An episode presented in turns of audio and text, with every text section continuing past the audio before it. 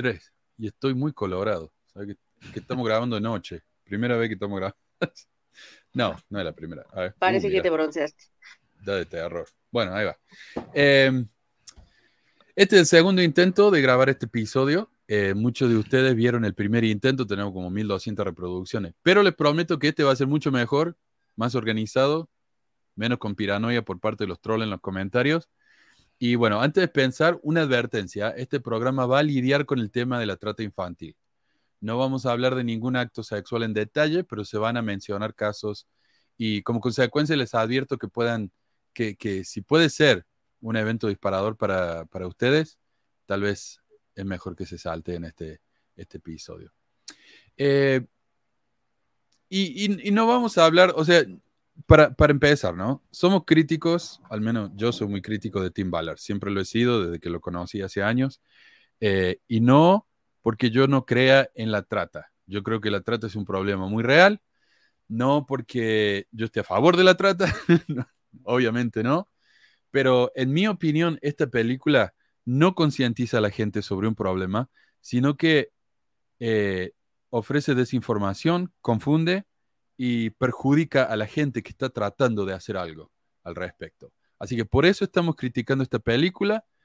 Eh, yo sé que muchos tienen ideas un poquito extrañas. Sé que el, director, no, el productor de esta película ha dicho ciertas cosas, el actor. Así que bueno, vamos a aclarar algunas de esas cosas y vamos a, entrar un poco más de detalle. Eh, Marco, ¿querés entonces empezar?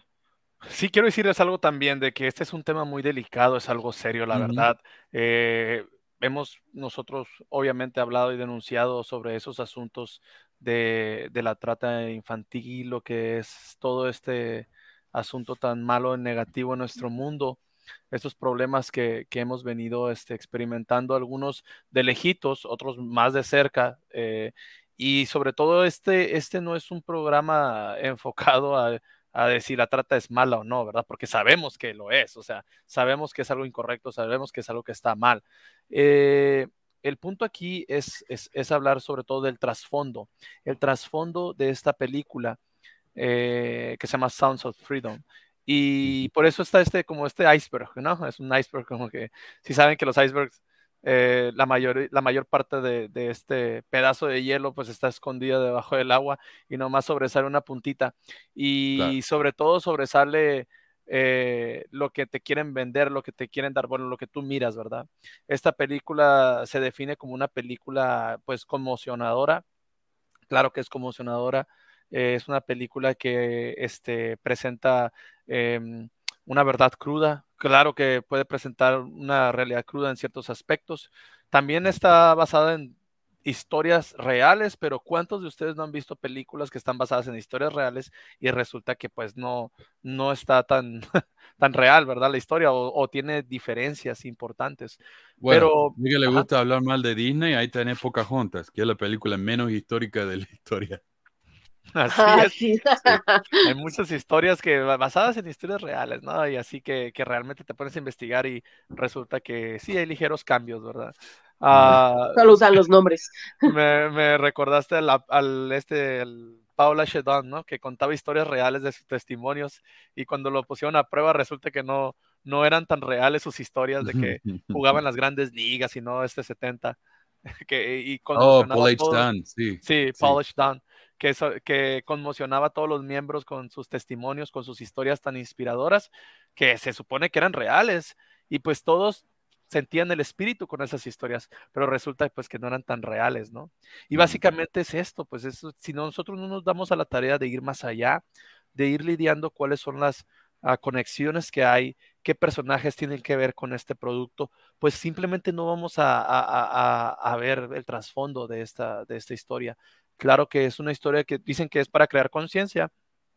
Eh, está bien, está bien que todos tenemos que tener conciencia sobre este asunto tan, tan delicado. Y pues me hace preguntar a mí por qué no creamos conciencia con otras películas, ¿no? Porque han salido otras películas sobre la trata, los temas, y no se les ha hecho tanto, tanta promoción, tanto auge. Ahora esta película, pues, se le hizo bastante. Pues yo creo que, pues, por el, actor, eh, eh, la historia tan sensacionalista, pero creo que hay mucho morbo también detrás de esto. Hay mucho morbo que... Bueno, ah, dale, Meli. Eh, quiero hacer el comentario que hoy estaba en TikTok y justamente creo que se está generando una especie de pánico social. Una señora, según, o no sé si es estrategia de marketing o hay un pánico social, porque una señora así de, ah, estoy en tal Walmart y creo que hay un operativo de, así como, como si fueran a sustraer gente, que había puros hombres y que eh, hacían un ruido raro cuando pasaban ella, pero como si fueran a, o sea, a secuestrarla ahí en medio de Walmart. Este, ahí a su hija. Entonces siento, o sea, y no es el primero, eh, nada más que el otro video que lo pasé, lo pasé así de largo, este sí lo vi, que, que veo como de ese estilo, en donde hablan de alerta, y esto no es raro, ya ha pasado, por ejemplo, en Facebook de vez en cuando salen así como especie de cadenas, así de, en tal lugar están levantando chicas y así, como, como creando pánico, este, y siento que está pasando ahorita un poco. Pero esto ya pasó en los 80. Y vos sabés que cuando, cuando apareció esto de QAnon hace unos años atrás, todo el mundo decía, ya vivimos esto, lo vivimos en el pánico satánico de, de los 80, 90, donde la gente decía, lo, hay un grupo de satanistas que se están juntando y, y sacrificando chicos o abusándolos en rituales satánicos, y un montón de gente fue a parar a la cárcel. Yo tengo un programa sobre eso, ¿no? Eh, son los mormones satánicos algo así. Y y mucha gente terminó en la cárcel, mucha gente sufrió consecuencias a causa de esa paranoia, gente inocente. Pero es porque la gente veía, veía abusadores por todas partes, cuando en la realidad, bueno, ya vamos a hablar de cómo funciona realmente el abuso y vamos a ver que no es nada como dice esta película o los pánicos que generalmente se escuchan. La cosa también, miren, hay una película que se llama Trade of Innocence, es de 2012, que también trata de lo mismo. Y, y así como tal vez tal vez no está basada en, una historia sensacionalista real o algo así como que, que, le quieren atribuir a alguien como un héroe, pero sí está basada pues en, en, la realidad sobre estos tratos de, personas o de inocentes. Y hay otras más, hay muchas más de, que, que hablan sobre esto. Pero bueno, el trasfondo de aquí, por ejemplo, en, este, en este iceberg hay diferentes actores, ¿no? Diferentes, y digo de actores no que actúan, sino diferentes personalidades que tienen que ver con la creación de este medio. Ah, eh, está Eduardo, Eduardo Verástegui, ¿verdad? Que, que, es un activista político ultraconservador de extrema derecha, como dice aquí, mexicano. Ahorita podemos profundizar más en él. Tim Ballard, que pues sabemos que es miembro de la iglesia, pues, y es un santo de los últimos días, dijo más fe en un artículo que sacaron hace poco sobre esta película, pues claro que lo iban a sacar, ¿no?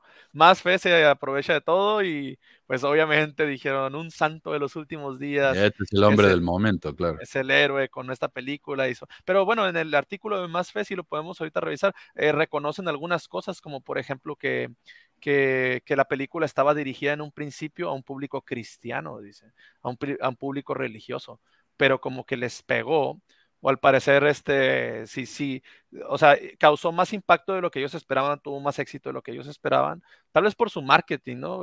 Pero sí ha recaudado bastante, es un éxito en Estados Unidos de taquilla, por así decirlo. Entonces, bueno, ahí está, entonces. Relativamente, es un éxito solamente porque fue tan barato hacer. Claro. Pero un gran éxito de los de Hollywood no fue. Eh, pero hizo mucho dinero, sí. En relación con su costo de producción es un, es un éxito. Y, y, más fe en el artículo dicen que, pues, eh, bueno, eh, principalmente estaba dirigida a un público religioso cristiano. Entonces, uh, después, ahorita profundizamos en Timala. Jim Caviezel, o sea, este actor, este, este actor, la verdad sí me, me cae bien ese actor. Bueno, pues, o sea, en las películas que salía están suaves, la del Conde de Montecristo y una que se llama Frequency, que está bien suave. La Pasión de Cristo, pues, eh, pues sí, más o menos también. Pero tiene buenas películas, ¿no? Y Caviezel también se podrían pensar, se podrían poner a pensar, pero bueno, ¿el qué tiene que ver? No, bueno, pues es que él también es como, es católico conservador. Y, por ejemplo, aquí en este dato que una vez se negó a realizar una escena ah, de sexo sin camisa con Jennifer López, este, él puso condiciones para grabar esa escena y argumentó que lo consideraba un pecado, un pecado, ¿no? Entonces, y bueno, entonces también tenemos, ahorita vamos a ver las declaraciones. Donald Trump. Y van a decir, ah, ¿qué tiene que ver Donald Trump con esta película? bueno, pues aquí está al lado de Donald Trump, el señor Ballard, que es partidario, fue y es, o sea, de Donald Trump por sus políticas de ultraderechas. Incluso él fue eh, uno de los que estaba ahí en su, vamos a decir, no sé si consejero, bueno, ahí que asesorando o algo sobre la construcción del muro fronterizo. Sí, yo voy a hablar más de eso. Pero mira, hablando, de, hablando de Trump y de, y de esta película, ahí está el productor, al lado de Trump. Claro, ahí está el... el esto no, es, no, es, casualidad, no, esto no es... Sí, sí, sí, sí, sí, Y el actor, pues, o sea, sí, también tenemos al, al, al productor, el actor, tenemos a, que hay una relación, pues, por eso están aquí. Por eso también está, uh, todos esos de alguna manera se relacionan, se relacionan. ¿Y cómo se relaciona este señor de acá abajo, Jeffrey Epstein? Bueno, pues Jeffrey Epstein se relaciona precisamente con Donald Trump, porque Jeffrey Epstein, pues, tenía una vida socialite donde básicamente se relacionaba con este señor Trump de ultraderecha. Y curiosamente, ¿no? Este, este tipo también tenía una tipo red de, de, de, de bueno, de lo que es abuso abuso sexual a, a, niñas, a niñas y a jóvenes. No, le llamaba la isla, la isla de la Lolita, la isla Lolita. Claro, o sea, tenía su isla privada y bueno, eh, Trump visitaba esa isla, tenían cámaras por todos lados, se grababan, tenía cargos de pornografía, todo eso. También y bueno. Y no solo Trump, o sea, hay fotos de Bill Clinton, hay fotos del príncipe Andrew.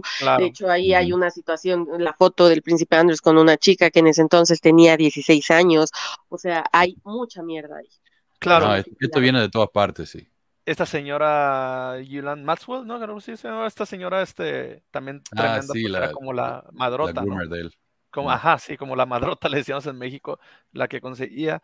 Y porque, pues, que ¿qué tiene que ver? O sea, pues bueno, tiene mucho que ver porque, porque Trump apoya lo que, lo que este, es este, el tema de esta película, pero, pero no, no, el tema, no el tema de la trata, no, ese tema no, ese ya, como les dije, les dijimos, ya sabemos que está mal, no, sino el tema... Ajá. No, dale, dale, dale. Sino el tema de lo que es que la ultraderecha es, es la que se pone la camiseta de héroe de solucionar ese problema. Ese es el sentido. Con nosotros, con nuestras políticas y nuestras ideologías, vamos a solucionar ese problema. De hecho, ya lo estamos tratando, Ya, lo, ya lo estamos este, eh, viendo como, con personas como Tim Ballard. Y bueno, esto, esto también se relaciona y lo pongo hasta abajo del iceberg porque es obviamente con, con Q, Antes de que pase a, a ¿sabes que eh, también, no sé si, si le vas a mencionar, pero Donald Trump está mostrando la película ahí en Mar-a-Lago, que es el, club de golf de él en Florida donde vive. Oh, sí, gratis. Él está haciendo un show, sí, para que venga la gente y lo mire. Quería mencionar eso. Bueno, sí, está bien. Fíjate, ese, ese dato no, no, no, sabía, pero sí sabía que algunas personas iban a hacer eso, como que promocionar la película gratis. Entonces, por ejemplo, acá con Eduardo Verástegui, uh, creo que ya han hablado de él, ¿verdad? Bastante, pero pues está involucrado en el activismo ultraconservador y de extrema derecha, ¿verdad? Me lo encontré en TikTok el otro día en la madrugada, este, me gusta ver a SMR para dormir y así pasando lo encontré rezando el rosario, así, primer misterio, ah, la verga, le quité luego, luego dije, qué hueva. rezando. Bueno, es que sí, de repente él pues tomó una postura bien católica, es católico, ¿verdad? Pero bien conserva, pues supuestamente, ¿verdad? Algunos piensan que es una pantalla. Había incluso chismes y críticas hacia él por el gobierno anterior de México con el presidente, expresidente Enrique Peña Nieto, que hasta que había una relación entre él y el presidente, pero esas son, son puros chismes, ¿verdad?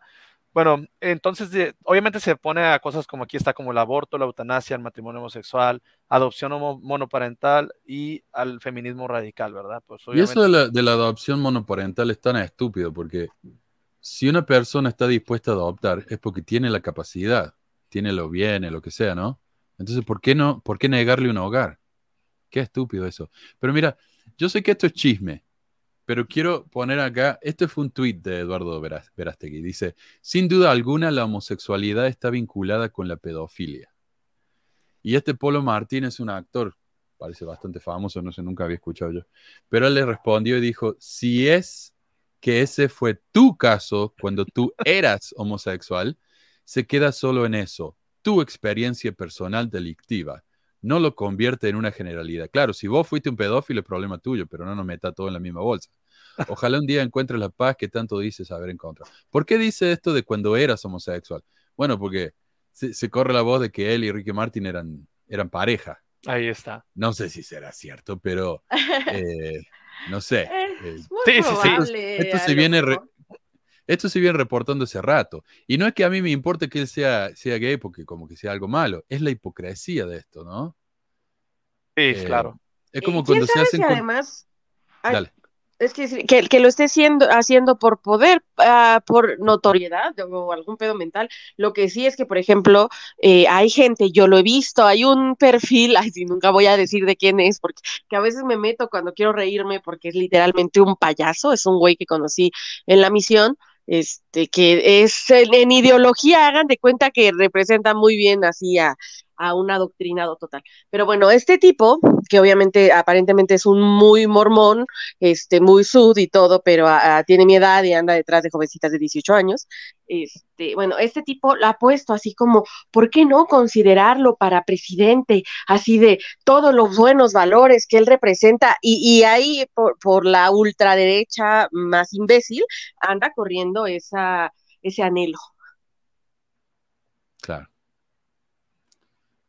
Claro, muy bien. Se, dice, claro, eh, pero yo estaba mencionando, yo no me acuerdo cómo se llaman, Milo, Milo Yiannopoulos, que era, él era, él es un conservador, muy conservador, pero perdió todo el tipo, como lo cancelaron, incluso en su partido, que están en contra de la cancelación, porque él hizo una broma, un comentario diciendo que qué tiene de malo que los hombres se acuesten con menores de edad. Ahí el tipo, imagínate un conservador diciendo eso. Ahora el tipo lo cancelaron, perdió el contrato del libro que tenía, quedó en la calle básicamente. Y ahora volvió diciendo que él es un ex gay, ya no es más gay. Y su esposo, ahora ya no es más su esposo, es su roommate nomás. Vive el compañero de pieza. Y yo creo que esto es una estrategia, viste, de cuando... Es, es muy típico los comediantes, viste, personas que eran famosas en su tiempo y que ya no tienen más la oportunidad de ser famosos, se meten en el negocio de la ultraderecha y se convierten en fanáticos de ultraderecha. Y si eran gay, ahora ya no son más gay. Ese tipo de cosas. Y no sería raro que este hombre haya hecho lo mismo. Porque imagínate la, la, peliculón que, que, hizo él con Fox, 14 millones, no, es nada eso para ellos. Pero es el nivel de, dinero que él maneja, así que no, es tanto, ¿viste? Ajá, así es. Entonces, pues miren, hay ciertas cosas, ¿no? Eh, también lo han relacionado con Enrique Peña Nieto, el expresidente, les digo que había rumores ahí de que tenían una relación. Hay fotos de mm. ellos juntos que viajando en avión y todo eso, ¿verdad? Entonces, pero bueno, igual nosotros, yo, eh, de mi parte, yo no creo en muchas, en teorías conspirativas ni chismes, ¿verdad? pero, pero es curioso mencionarlo, ¿no? Mencionar cómo estas personas tienen, tienen esas, esas manchas, esas ciertas colas que les pisen. Ahora, uh, Verastegui, o Verastegui, no sé cómo se pronuncia realmente. Eso. Verastegui, equipo, Verastegui, es Verastegui. Verastegui y su equipo de trabajo pretenden realizar producciones cinematográficas que generen conciencia en el espectador sobre temas sociales y familiares. Ok, ok, sí. pongámonos a reflexionar un poco de esto. Pretenden realizar esas producciones que generen conciencia en el espectador sobre temas sociales y familiares, sí, pero ¿con qué esos temas sociales y familiares, ¿con qué ideología los vas a manejar? Ese es el punto. No es de una manera neutral, ¿no? O sea, yo pretendo hacer estas producciones manejando estos temas ah, que, crean, este, pueden crear conciencia de ciertas formas, pero yo cómo te lo voy a manejar el tema. O sea, yo te puedo hablar, por ejemplo, te puedo hablar de una película sobre el aborto, donde te meta que está muy mal, que todos sufren, que todo salió mal, que causó tristeza, que causó muerte, que causó miseria. O te puedo meter una ideología en que en una historia sobre el aborto donde, donde todo salió bien, donde todo salió bien, donde no pasó nada mayores, donde las personas rehicieron su vida, rehizo su vida, ah, donde la persona valoró lo que es este no sé, el sistema de salud, vamos a decir, un sistema de salud aprobado, legal, donde no tiene el riesgo de morir o, cosas así por el, por el, estilo, ¿verdad? Puedo abordar esos temas sociales y familiares desde dos perspectivas. Y aquí es donde vamos pues de entre vamos a lo que es la política. Porque para mí esto tiene que ver con toda la política. Sabemos que dentro de los espectadores, ustedes que, que van a ver este video, que están viendo, pueden ver que, notar que hay dos grupos, ¿verdad? Los de, los de izquierda, los de derecha, extrema izquierda, extrema derecha. Y durante mucho tiempo estos grupos se encargan de echarse tierra unos a otros. Sí. cada quien busca adeptos. Para mí todo es el control de las masas, el control de la gente y es el poder. Todo es para tener poder, ¿verdad? Poder sobre ciertas personas, sobre, sobre, sobre la gente que vaya, que, que solamente se encarga de, de ser un producto para ellos y, darles una posición de, de beneficio y porque este señor, o sea, sí ah, quiere ser presidente, o sea, porque ha pretendido postularse para presidente de México, ha declarado estar interesado en eso.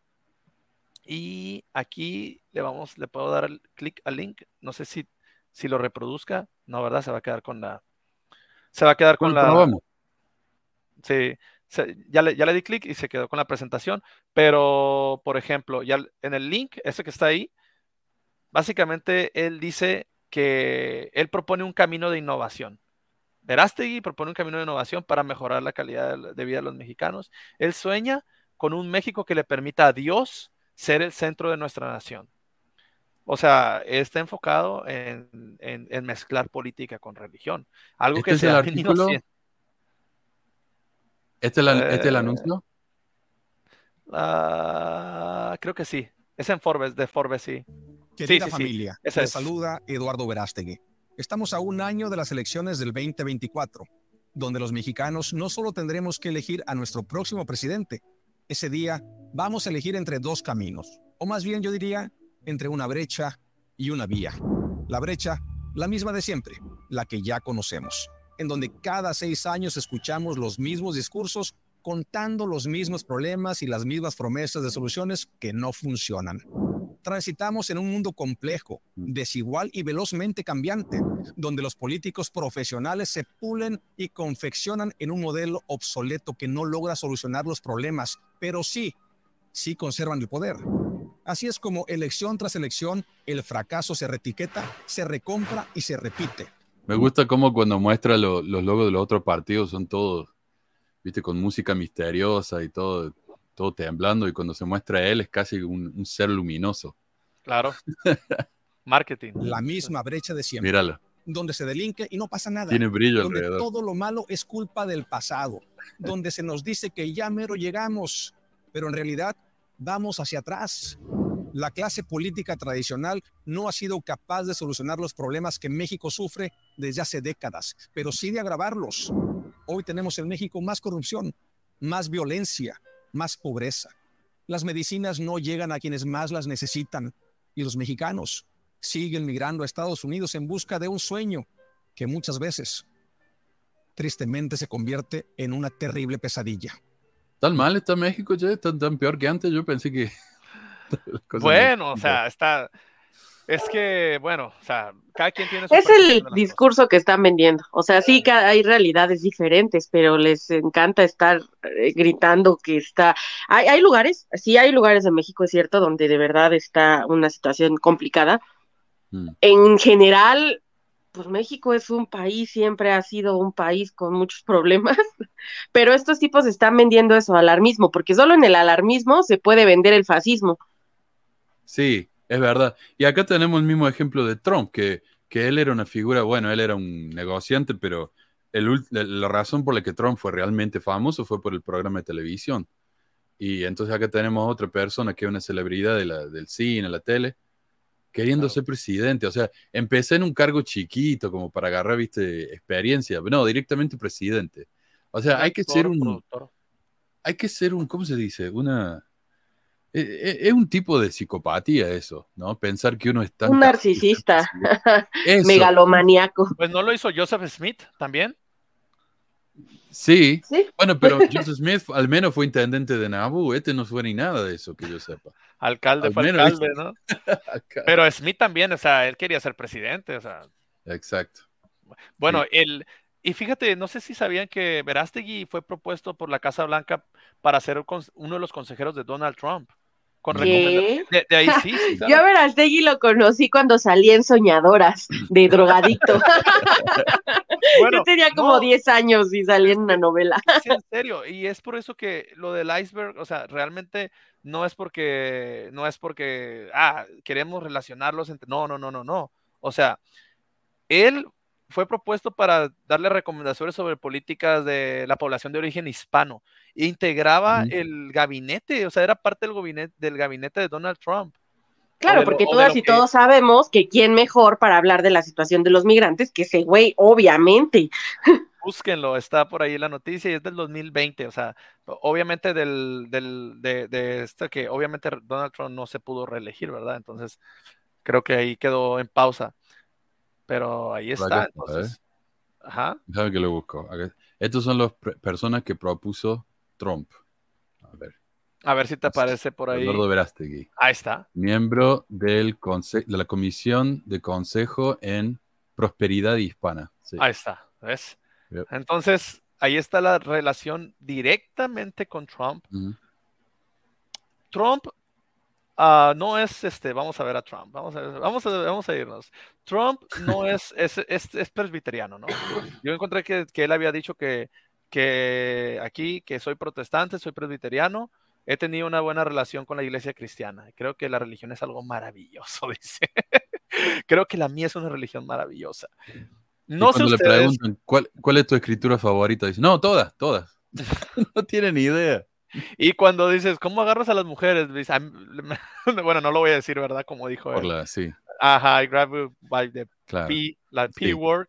Entonces, este, claro, o sea, este tipo, además de, además de, de, sus relaciones, obviamente, con Epstein, con Jeffrey Epstein, pues te maneja una doble cara, pues totalmente, donde ah, se dice ser muy religioso, pues.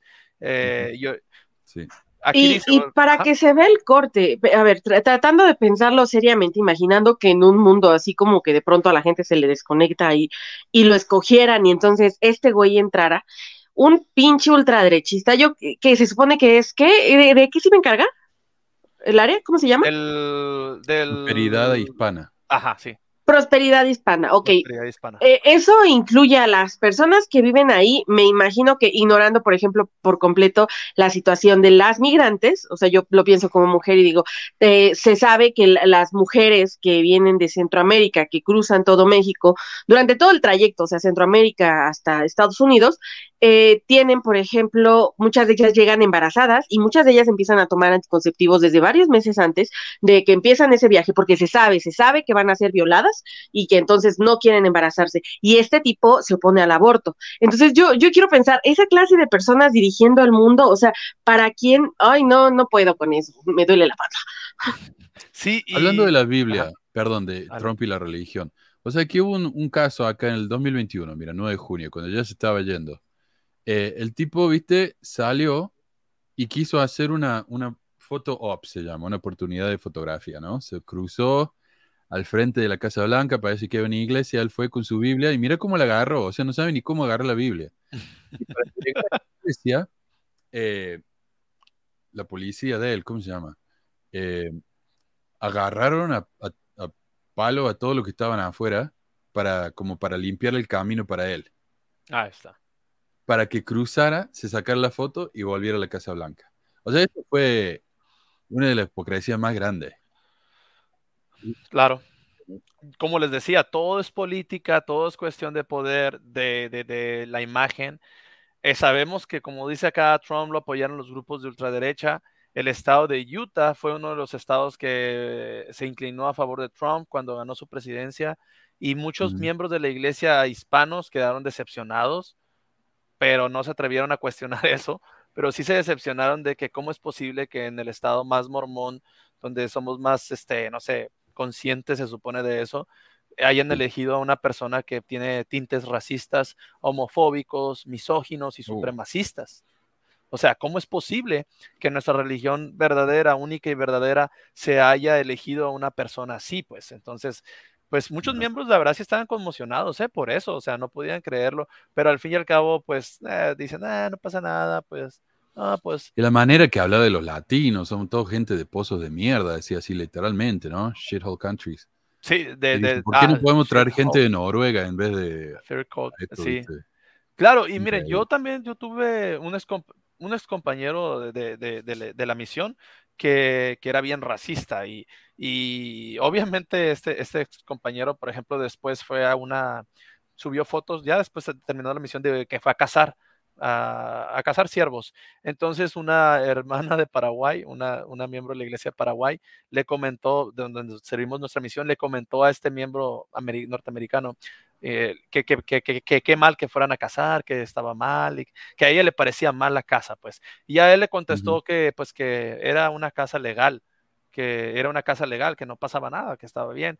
Entonces, de repente se hizo una como una confrontación entre esta señora y este eh, compañero, porque otro se metió, otro amigo de él que era también racista y tenía su bandera de, Trump en su foto. Y en este comentario le dijo lo mismo, básicamente lo mismo que dijiste, pues que, ah, como ustedes están en su hoyo tercermundista de mierda, así, ustedes están en su hoyo tercermundista de mierda que no, no les alcanza ni para ir a matar pollos.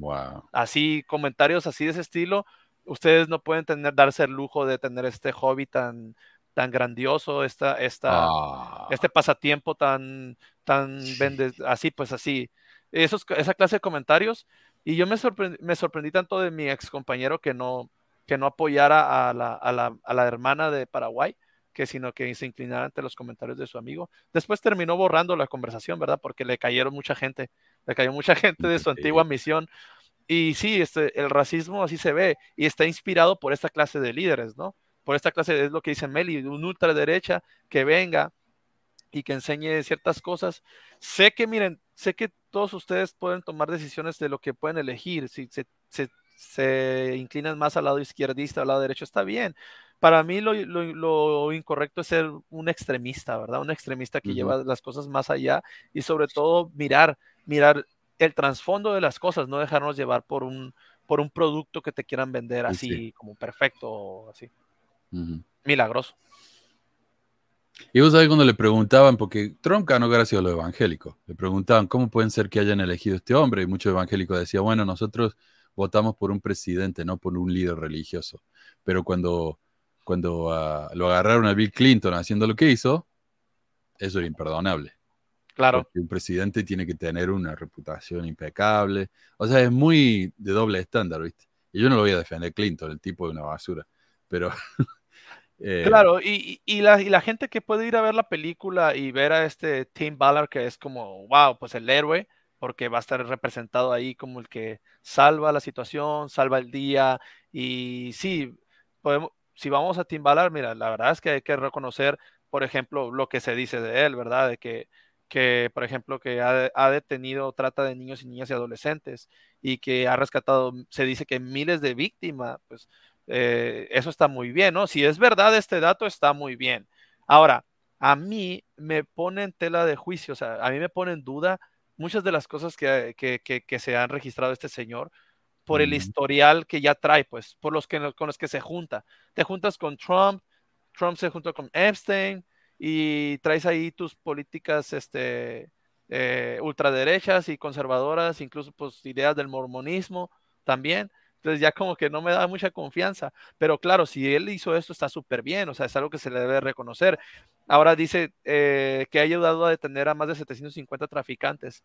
Eso me parece bien, nada más que, y ahorita podemos ir para allá, el hecho de que eh, no encontré yo un nombre, alguien influyente, alguien que, que, digamos, esta persona fue detenida gracias a Tim Ballard y es un miembro de la socialite, alguien de un empresario, algo, un, alguien de renombre, pues, que tú digas, wow, qué peso, este sí es como de los gallos fuertes, de los líderes que, que, de plano estás desbancando a una red de trata, ¿verdad? Es, no lo encontré yo, no sé si alguien lo encuentre o lo puede buscar, si lo pueden buscar y encontrarlo, pues qué bueno sería, ¿verdad? Pero ¿Por qué? ¿Por qué es tan importante eso? Porque generalmente esto se hace comúnmente. Todo el mundo hace esto. Los policías hacen esto. Detienen a delincuentes a, cada rato, a, personas que tratan con pornografía, pederastía, todo eso. Pero no detienen a los que manejan las cosas. no detienen a los mm. poderosos que están detrás de esas cosas, de esas redes. Entonces, eh, claro que se le debe reconocer a ese señor si ha hecho algo bueno y esto, pero también hay críticas Y pues ya, ya habías comentado tú las críticas, ¿no, Manuel? Que le han hecho a...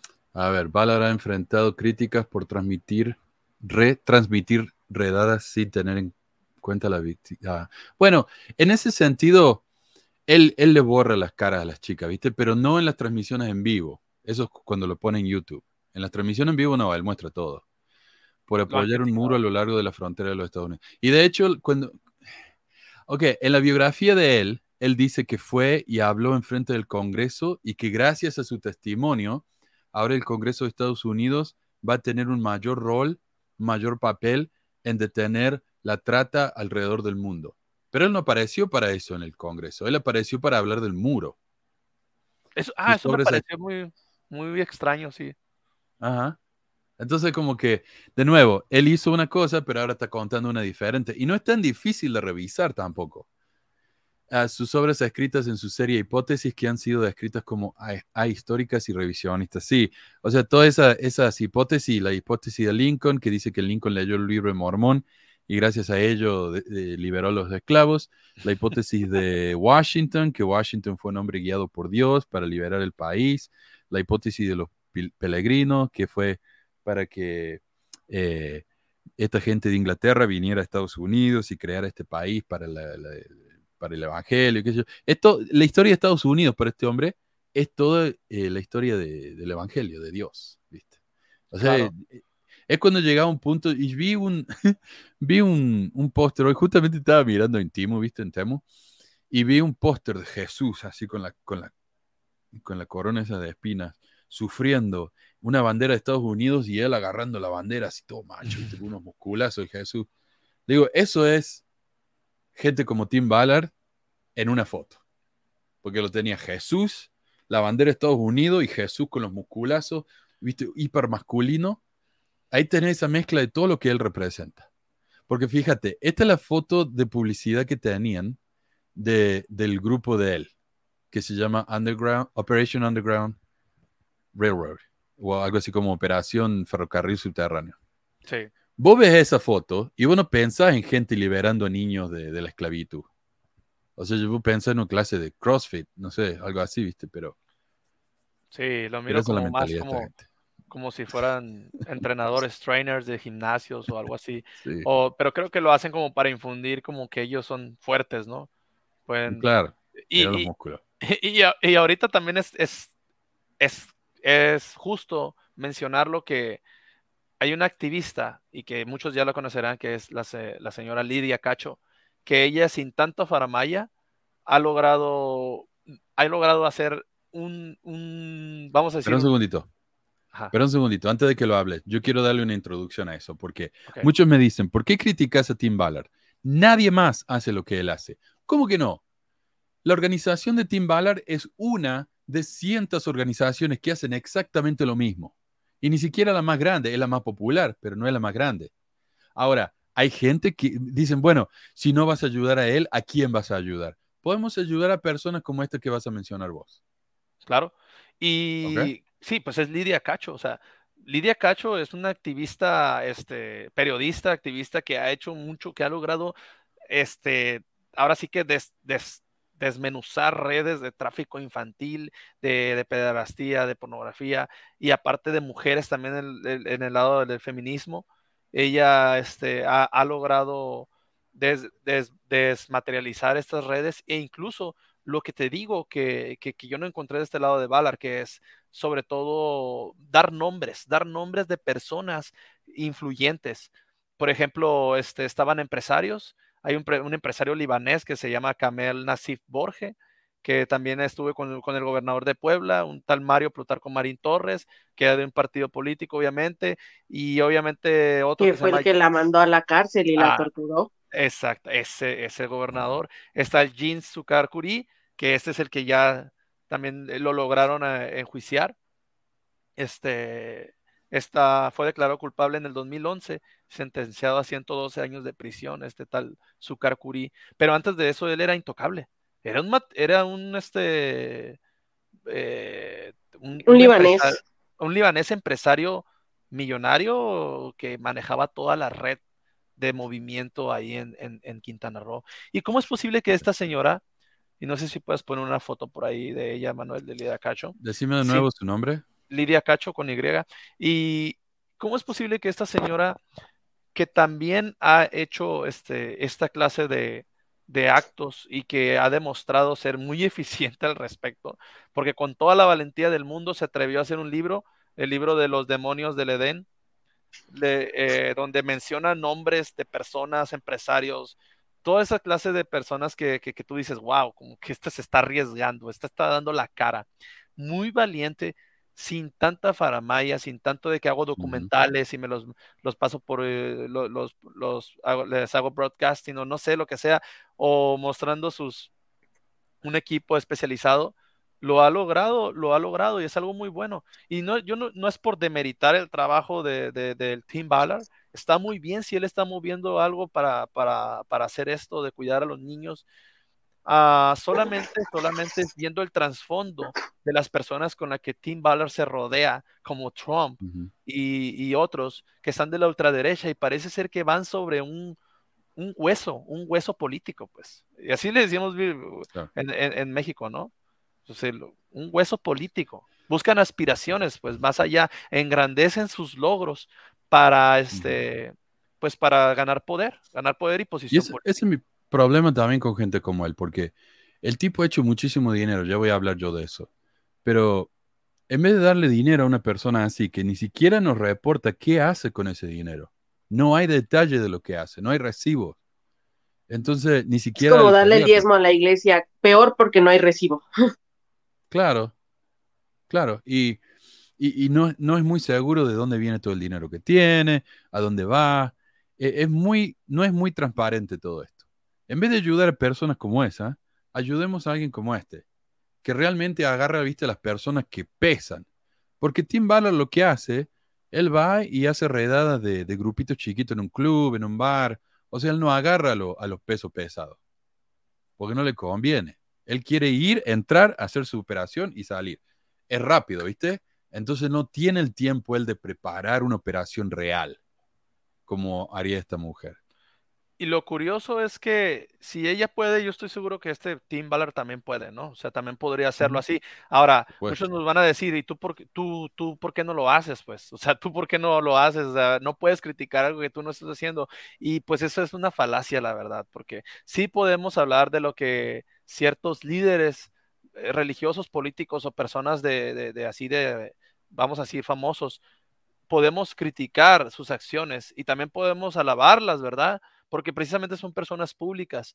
Y obviamente, como yo lo mencioné y como está ahí en el, en el diagrama, que él, si, se, si es realidad que haya rescatado a esa cantidad de niños, muy bien, le aplaudo, la verdad que lo haya hecho, es excelente el ese trabajo, qué bueno, qué bueno, pero ojalá que, que no haya, o sea, que, ese trasfondo que yo desconfío, que me hace desconfiar de la transparencia, pues que no, que sea eso nomás pura desconfianza y que no sea realidad.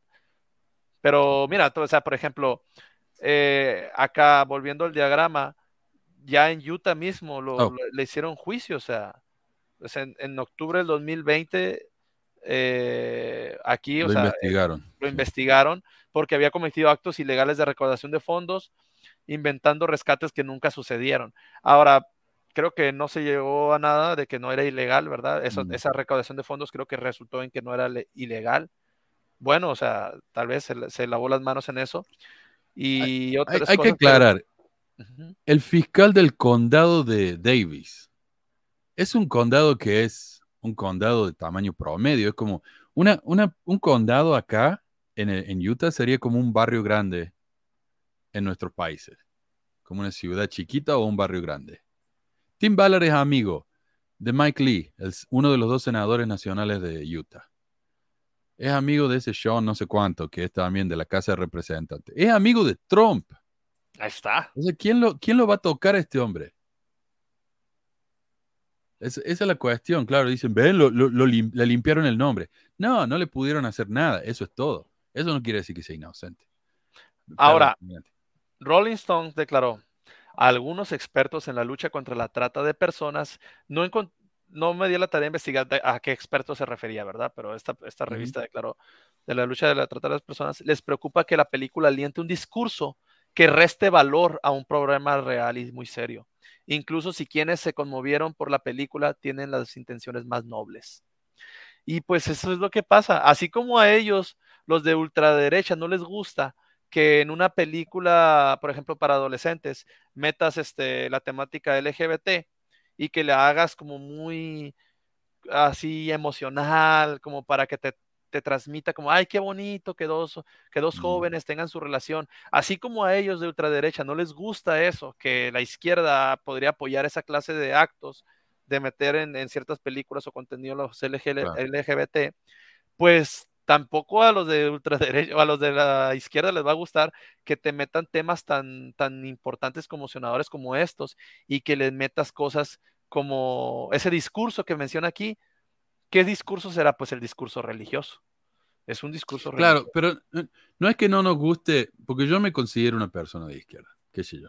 Eh, pero no es que no nos guste que incluyan temas como este, estos temas son importantes. Lo que no nos gusta es que lo trivialicen, porque esta película justamente hace eso, trivializa un tema importantísimo. Eso es lo que me preocupa a mí, eso es lo que me molesta. Hablen de esto de manera real. Hay películas, hay series muy buenas que realmente tratan esto de una manera realista, no sensacionalista, emocional. no, y, y sobre todo, sobre todo yo creo que el discurso al que se refiere es el, ese discurso religioso, ese discurso en el que Dios me dijo que lo tenía que hacer. Dios me dijo. Dios me dijo. Y por eso lo hice.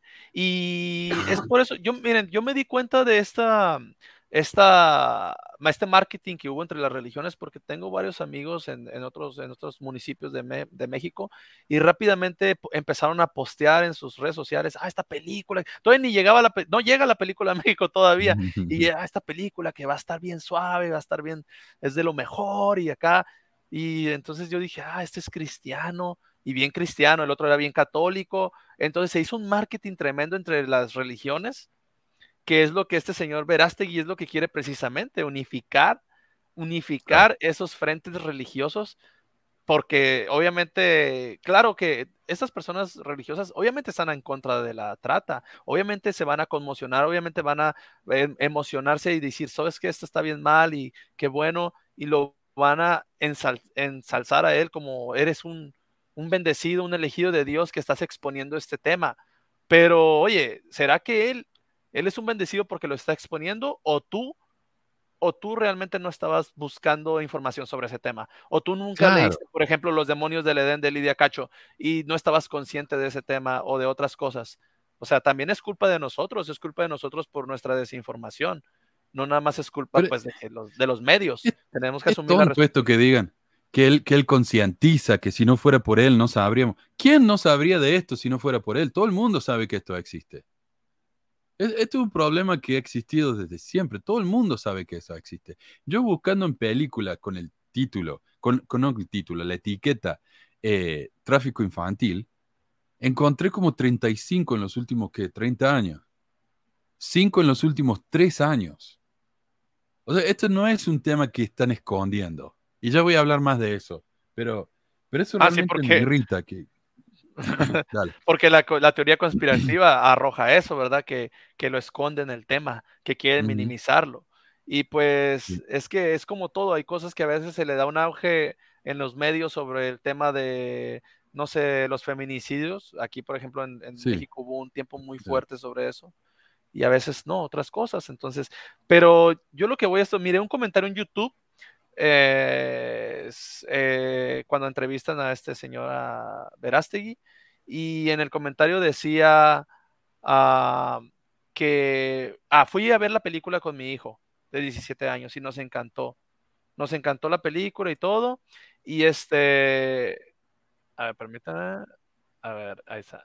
Y resulta que al terminar la película, un señor pidió la palabra para hacer una oración. Oró dijo la oración y todos aplaudimos. Y fue algo muy bueno, algo así. Así decía el comentario. entonces, e, ese es, el, ese es el discurso que la película te da también, pues. ¿Y por qué, por qué a mí me toca eso? Porque, bueno, estas personas están tratando de hacerte pensar de que si no eres religioso o si no estás este, en esa sintonía de Dios y de mis iglesias, probablemente no estés haciendo nada en contra de la trata. Pero nosotros los religiosos sí. Nosotros sí estamos haciéndolo. entonces es cuando digo, hey, a ver, ¿qué, ¿qué, pasó? O sea, no es así el discurso. No, no, no todo es porque ah, yo Dios me dijo que lo hiciera o esta religión me dijo que lo hiciera. No, o sea. Pero mira, eh, yo estaba escuchando justamente esta semana sobre el pánico de los, de los ah, secuestros, no solamente entre niños, pero en general. Y el, tipo que estaba haciendo el programa dice, mira, la mayor cantidad de, de secuestro, de trata, no es de niños, es de adultos, porque tres cuartos de las personas que están eh, traficadas es tráfico laboral. ¿Y quién te va a rendir más para hacer trabajo pesado, por ejemplo? ¿Un niño o un adulto? Obviamente un adulto. Ahora, no todos son adultos, que yo 40 años, pero muchos, muchísimos son adolescentes. ¿Y qué tipo de adolescentes? Por lo general, adolescentes gays o trans. ¿Por qué? Porque las familias conservadoras los echan de la casa. Acá en Utah es una epidemia eso. Los echan de la casa, los chicos terminan en la calle y estos tipos saben dónde ir a buscar a esos chicos.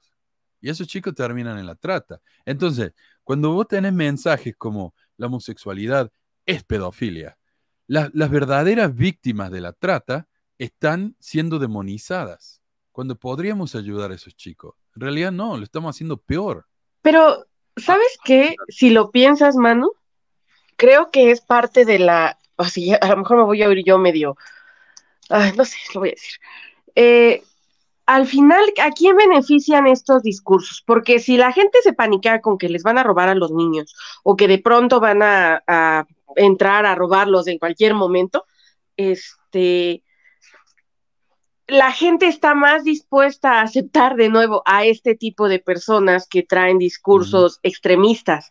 O sea, hay que entender eso y creo que es parte de desinformar, ¿no? Para si ellos desinforman, conviene y el que la gente, o sea, yo entiendo que la gente no quiera saber de esos temas, es difícil, duele el estómago, eh, es, es muy feo porque es ver una realidad que es horrible. Y yo entiendo que la gente no quiere ver eso, la gente quiere vivir tranquila y ocuparse de sus cosas, nada más que de por sí ya la vida está jodida y cansada. O sea, sí se entiende, pero también hay que entender que si entonces me quiero volver medio activista y quiero ayudar o simplemente quiero opinar, no puedo basar mi opinión en, en, en, un encabezado que leí o en un video o nada más en lo que hay en los medios de comunicación, porque de nuevo hay que entender que los medios de comunicación no son objetivos en su gran mayoría, están financiados siempre de diferentes lados. O sea, y, y, entonces hay que entender eso para ver de dónde viene el discurso y construirse una opinión. Digo, si lo van a hacer viendo las noticias, si no, pueden buscar periodismo y documentarse de manera más seria, pero sí es ah. difícil hacerlo. ¿Se entiende? Ah, sí. Ahora, yo quería hablar un poco acerca de la película. No sé si ya, ya está, Marcos, con eso. Y como comentario nada más, eh, eh, eh me, me hizo recordar a la propaganda nazi, ¿no? Cómo ellos, eh, vamos a mm. decir que pusieron en, en al, pueblo nazi y lo convencieron de que los judíos eran una amenaza de que eran una amenaza, de que, de que les iban a robar sus cosas, que se estaban haciendo poderosos, que ellos no, no aportaban demasiado para el país, que muchas cosas me fueron metiendo esos discursos, ese discurso por ahí y terminaron haciendo, pues ya, o sea, imagínense, terminaron convenciendo a todo un país, una cierta cantidad de líderes, terminaron convenciendo a todo un país, a muchas gentes, de que era bueno, eh, tal vez no exterminarlos, pero sí deportarlos, por ejemplo. Ya con eso es algo muy malo. Y es que hay que entender algo. Las personas, por muy racionales que nos queramos creer, no decidimos razonando, normalmente el 99% de las personas, no sé, una gran mayoría, nuestro cerebro evolucionó de esa forma, para que en masa, eh, o sea, cuando nos sentimos cobijados por, por la por el entorno, nuestro cerebro, digamos que se va a poner en automático y va a tomar decisiones en función de sus emociones. Entonces, si la gente está asustada, va a ser más fácil todavía de manipular y de aceptar condiciones que de otra forma no aceptaría. Eh, y no es que esté mal, así como no es su culpa, no es culpa de la gente. Hacerla, el, o sea, decidir, normalmente lo que hacemos es decidimos a través de nuestras emociones y después tratamos de racionalizar esa decisión y, esa, eh, y esas emociones. Pero hacer lo contrario, o sea, tomar una decisión en base a la razón, requiere una cantidad de energía al cerebro que es real, o sea, esto es real. Y entonces, si la gente está cansada, si el trabajo estuvo muy pesado, la gente, aquí en México por lo menos, ¿no? Este, y en diferentes lugares, en diferentes contextos, o si la gente está deprimida, o si la gente está ocupada en otras cosas, no, no tiene esa cantidad de energía para sentarse a razonar todo y a, hacer todo el proceso que hay que hacer. Y asustada también.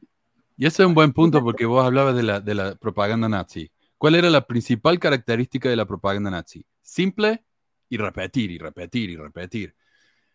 El mensaje de Tim Baller es muy simple. Los niños están siendo secuestrados.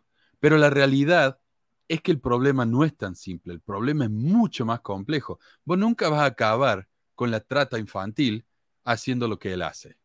Porque él lo que está haciendo es, él está tratando con la punta del iceberg. No está tratando con, el, con la parte de abajo.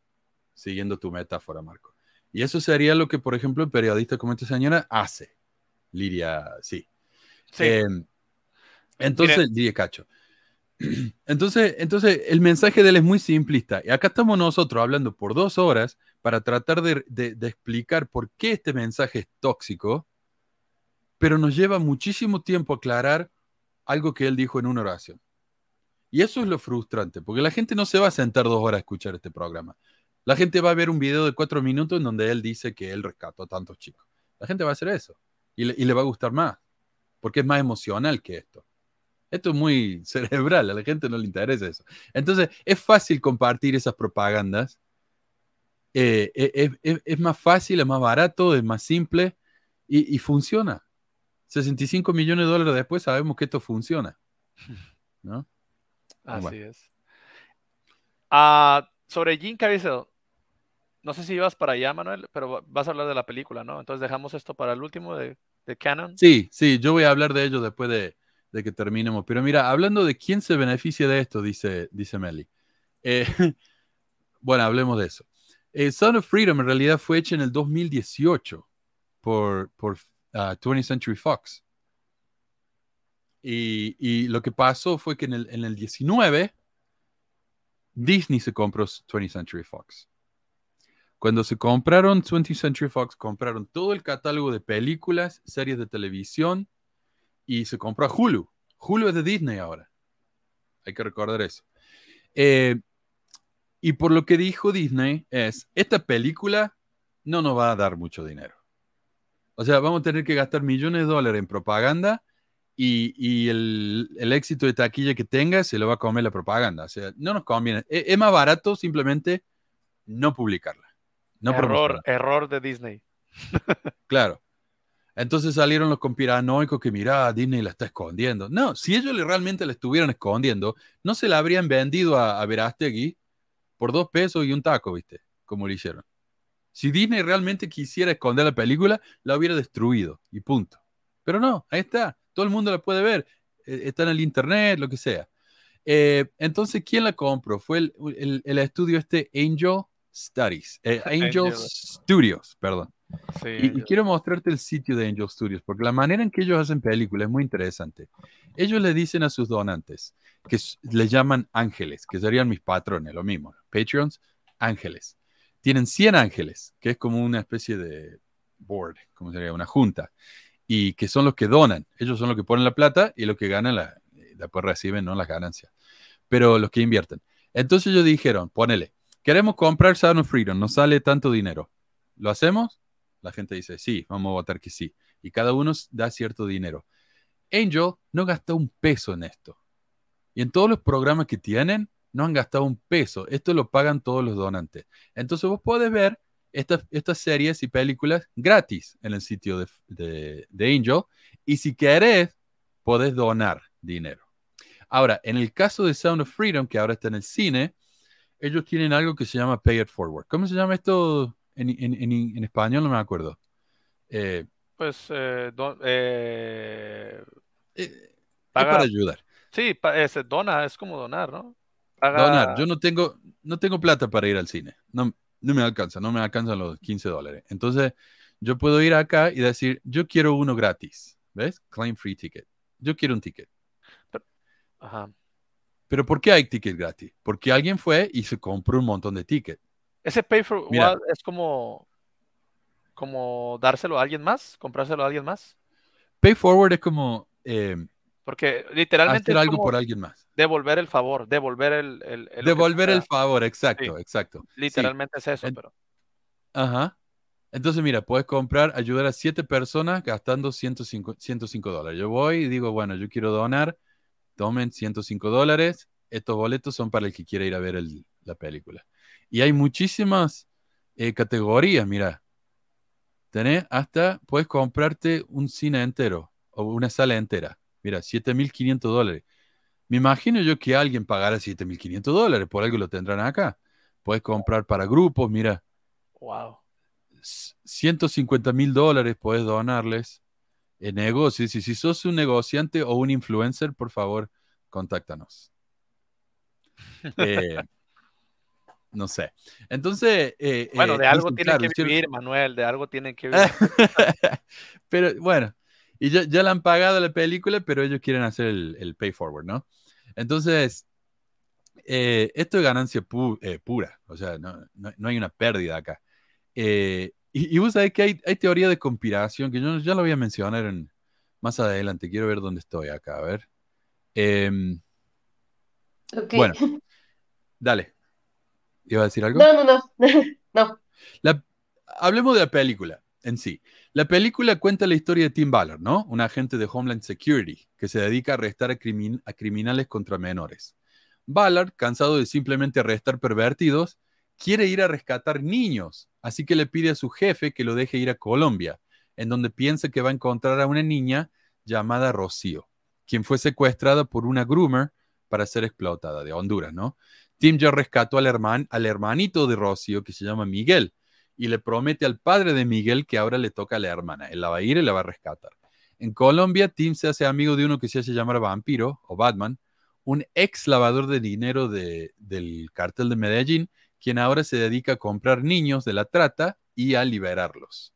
Juntos, Tim Ballard y Vampiro deciden que van a simular como que van a construir un hotel sexual en una isla. Esta es la isla de las Lolitas de, de Epstein, ¿sí?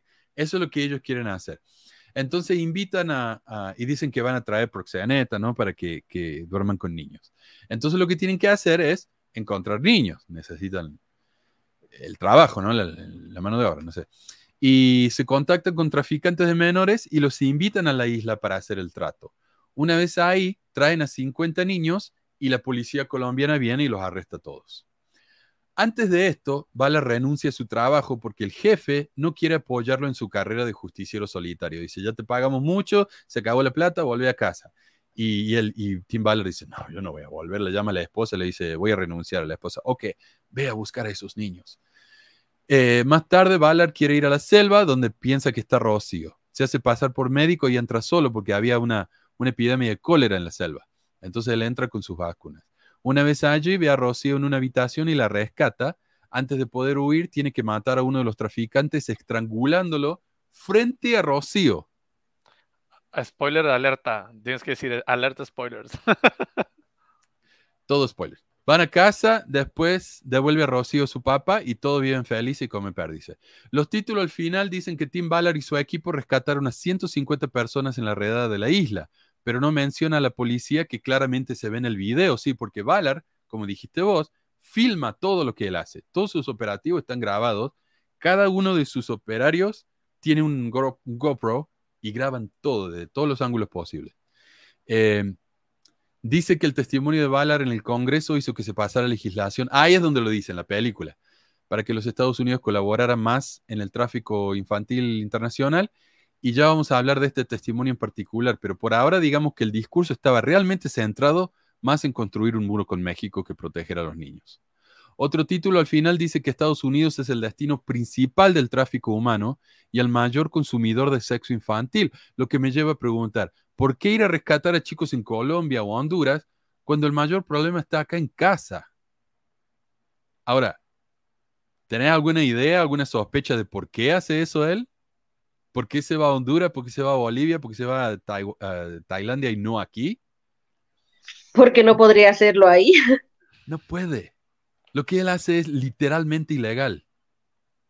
O sea, hay veces en que él va, viste, a México y habla con la policía y dice, miren, yo quiero, yo soy esto, ¿no? Esto es lo que hago yo. ¿Tienen algún caso en el que le podamos ayudar? La policía de México puede decir, sí, mira, justo tenemos acá una redada planeada. Bueno, vamos.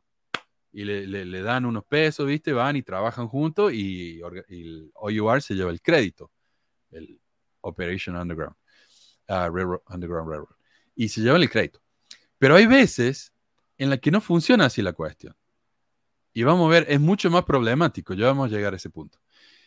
Primera reacción.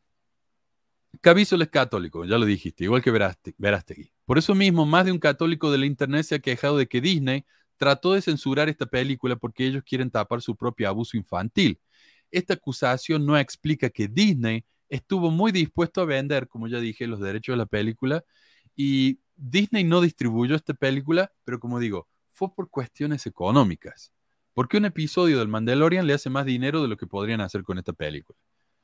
Eh, si vemos la campaña de distribución que hizo Angel, tiene poco que ver con propagandas en la tele, en la radio, carteles en la ruta y esas cosas típicas que hace un estudio y que Disney tendría que haber hecho. En lugar de eso, mandan a Caviso, a Fox News y a otros medios ultraderechistas y a Verastegui a que hable con Agustín Laje y gente así para hablar de cómo los demócratas comen bebés y los locos maga quedan encantados y llenan los cines. De esa manera, lo poco o mucho que haga la película es ganancia neta porque no hay gastos de publicidad. Em, ahora, la gente dice que la, película está censurada de varias banderas. Uno, Disney no lo distribuyó. Ok. Netflix no la incluyó en su sitio. Netflix no la quiso. Ok. La gente está poniendo la película pirateada en las redes, en las redes, y eso es malo porque no financia a los creadores, sin pensar que si yo realmente quiero ayudar a los creadores, puedo mirar la película pirateada ir al sitio de Angel y donarles 3 mil dólares, si quiero. Se puede hacer eso. Em, hasta los gobiernos, dicen ellos, la están acusando de ser una teoría de conspiración. Entonces la gente que va a dejar de confiar en ella y no van a ir a verla. Que yo sepa, ningún gobierno ha dicho eso. En Estados Unidos, los locos de QAnon se quejan de que los cines que muestran esta película no tienen aire acondicionado. Entonces, no, nos están censurando, no tienen aire acondicionado. Para que no la aguantes y te salgas. El mismo Angel Studios dijo que eso no es cierto. Cuando uno va a comprar los, los boletos online, dicen algunos, el cine parece lleno. Dice, pucha, mira, vos vas, viste, elegí los, los asientos que querés. No hay más asientos. O hay tres asientos. Digo, bueno, compremos estos tres asientos. Llegan al cine, no hay nadie en la película. Dice, ven, lo que están haciendo los cines es, están haciendo como que el cine está yendo, lleno para que nadie vaya. Pero este es el problema con esa lógica. Si el cine no quisiera que nadie vaya a ver la película, no gastarían el dinero que podrían ganar, por ejemplo, poniendo Spider-Man en ese cine. Están desperdiciando un espacio poniendo esta película. Ahora, eh, si ellos realmente no quisieran que la gente lo vea, no la pondrían y listo. No están obligados a mostrar esta película. Y si fuera cierto eso de las taquillas falsas, pues no tendría el éxito que ha tenido en taquilla. No, claro. La recaudación de dólares que ha tenido. Pero ese es otro problema, Marco, porque ¿qué pasa acá? Digo yo, mira, yo, yo soy un tipo de mucha plata, vea que se ve conmigo. Eh, entonces yo voy y me compro la sala entera del cine en mi barrio. Me compro la sala entera. Ahora, yo no tengo ganas de ir a, regalar estos boletos o hacer eso. O por ahí nadie en, la, en el cine de mi barrio tiene ganas, viste, de ir a ver. Entonces el cine parece lleno. ¿Pero por qué? Porque yo compré todos los boletos. Es lo mismo que pasó con Meet the Mormons, ¿no? Conozca a los mormones. La gente compraba salas enteras, pero no iba nadie. Entonces no nos quejemos de que los cines hacen eso, porque Angel Studios es el que está haciendo eso. Y otra, esta, esta es mi favorita, a ver si, si puedo.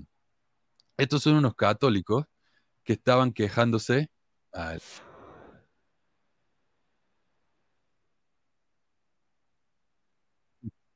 La verdad que yo te la muestro. Perdón, perdón, perdón, perdón. Acá va.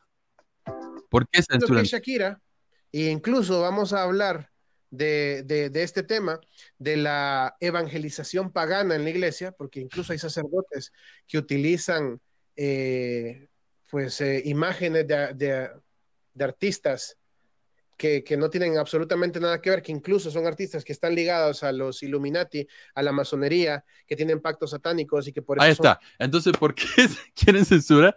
Porque son Illuminati. Y lo más gracioso que menciona Shakira, a pesar de que Shakira aparece, la música de Shakira aparece en la película Sound of Freedom. Entonces me parece que esta gente no vio la película antes de hablar. Bueno, interesante eso me pareció a mí.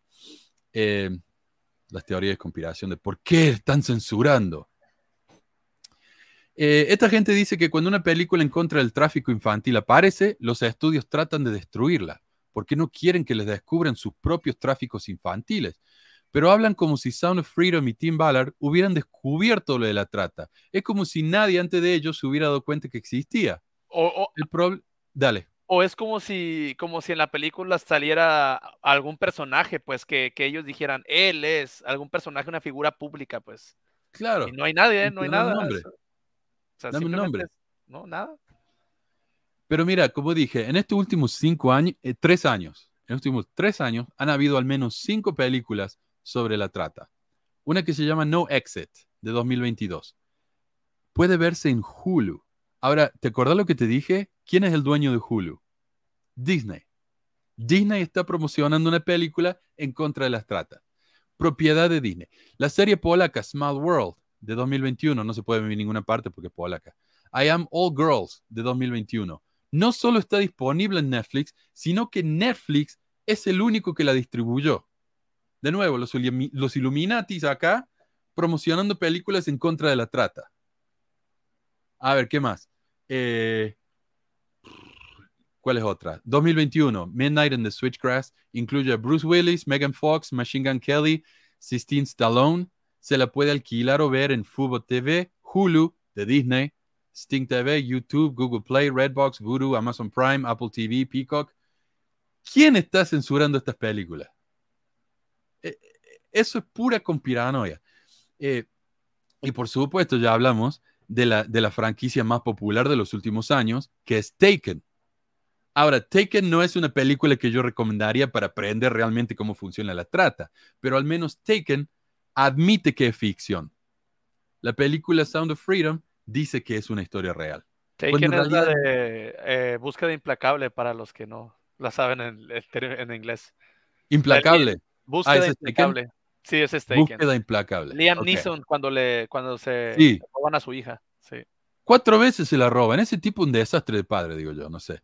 Eh, la realidad es que este delirio de persecución por parte de los católicos, los mormones, los conspiranoicos magas, no es más que una forma de publicidad gratuita para la película. Y, esto es interesante porque se relaciona con la iglesia. Hace que los fans o miembros se sientan perseguidos cuando esa realidad solo, esa persecución, ¿no? Solo existe en la cabeza. Se ponen a la defensiva, van a las redes sociales a promocionar gratuitamente la película o la iglesia y se convierten en lo que uno llamaría unos esclavos felices, ¿no? Ahora, ¿por qué critico a una película que concientiza, dicen, sobre un tema tan importante? Por varias razones. Uno, porque la película habla de la trata de una manera tan incorrecta que no hace más que confundir, desinformar y crear pánico. Y ya vamos a hablar cómo realmente funciona la trata. Acá Meli nos va a explicar un poco. Eh, dos, porque se aprovechan de un miedo natural, que es el, padre que el miedo que tiene todo padre de que su hijo sea abusado o desaparezca y que un tema que hoy en día, gracias a QAnon, es muy candente. ¿Para qué? Para llenarse de plata. Y tres, porque Valar es a esta altura más que un emancipador, como se hace llamar a sí mismo, un mentiroso profesional, cuyas afirmaciones son muy poco creíbles. Yo voy a dedicarme al tema de Valar, ¿no? Voy a hablar un poco acerca de él. Uno de mis problemas con OUR, la fundación de Valar, es que retrata al típico Salvador Blanco, el gringo o inglés, que llega a una civilización muy inferior a la suya y rescata a todo el mundo, porque obviamente la gente local es demasiado estúpida como para ayudarse sola. Si no fuera por estos gringos, el mundo entero estaría completamente fuera de control, a pesar de que según la misma película, los gringos son los mayores abusadores de menores. Entonces, ¿de qué estamos hablando? No solo eso, sino que la gente lo ve como una... Bueno, ese es un dato real. claro, entonces, ¿para qué irse a Honduras? ¿Para qué a Tailandia? Cuando acá está el problema. Pero mira, acá lo tenemos a Tim Ballard, pintado por John McNuffin. McNuffin. Eh, representa a Tim Bala rescatando a un niñito de color, es el del medio acá. Obviamente un chiquito negro, ¿no? Y junto a su esposa, la esposa la de atrás. Mientras que figura como Lincoln, ahí se lo viera ahí atrás a Lincoln, y acá, ah, fíjate, arrodillados ante Tim Ballard, ¿quién está? Frederick Douglass, el gran emancipador estadounidense, y Harriet Tubman.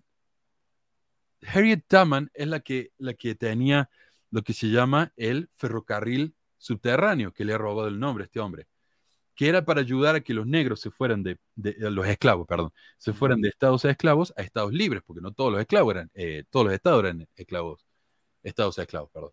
Entonces, ellos usaban esas linternas que ves ahí, las ponían en sus casas y los esclavos sabían, esa es una casa segura donde yo puedo ir y voy a estar a salvo.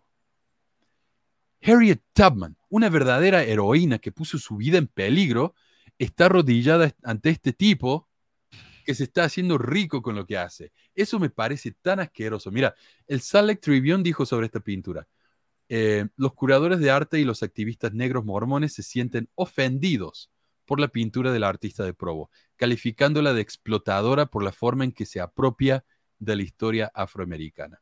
Ahora tal vez me digan, pero Manuel, esto lo hizo Jock McMuffin no Tim Ballard. Ok, en la página de Facebook de OUR pusieron esta pintura. Ahí está. Y ellos la venden. Ellos la venden a la pintura.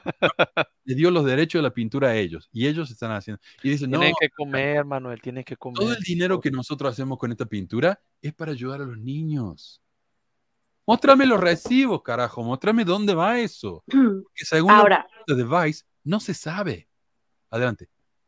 No, perdón, nada más porque para que no se me vaya la idea. Es que el asunto es que la forma en la que Estados Unidos es el mayor consumidor de, de trata, en este caso es en otros países, van a centros turísticos, por ejemplo, como Acapulco, como Cancún, y ahí es donde tienen acceso los niños, no en la comunidad perdida de medio de la selva, en centros turísticos grandes, con mucho poder económico. Claro, entiendo. Sí, me dicen de los turismos sexuales, ¿no? Que van a diferentes países como Tailandia, el, uno de los más famosos. Eh, ok, algunos problemas con la película. Dice que Ballard fue a Colombia eh, porque él le pidió al jefe, pero esta era parte de una misión de Homeland Security, no fue él solo. Otro problema.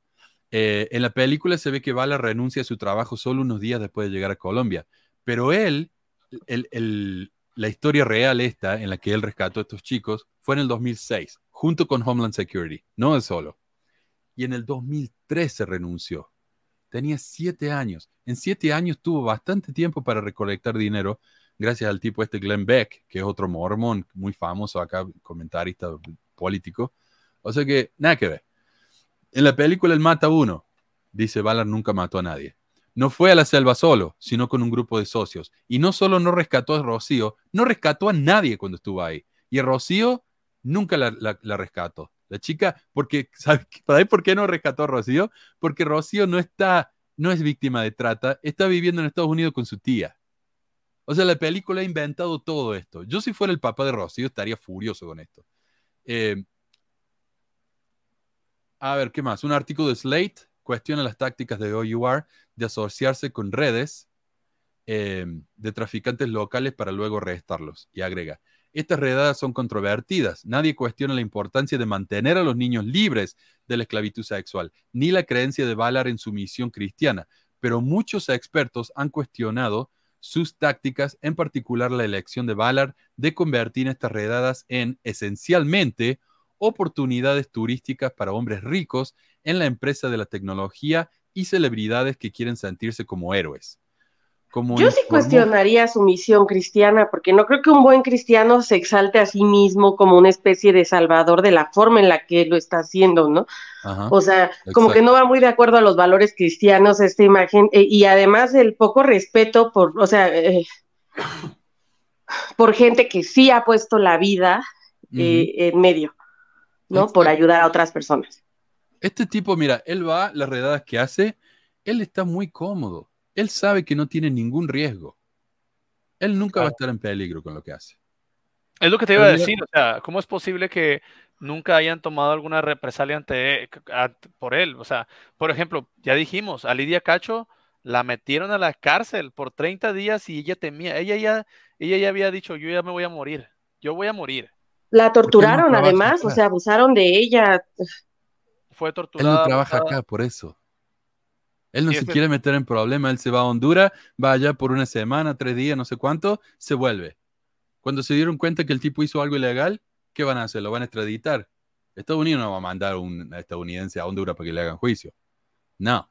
Ahora, los donantes, dice, los donantes de mucho dinero han podido unirse a las misiones de Ballard u observarlas desde la comunidad de sus hogares.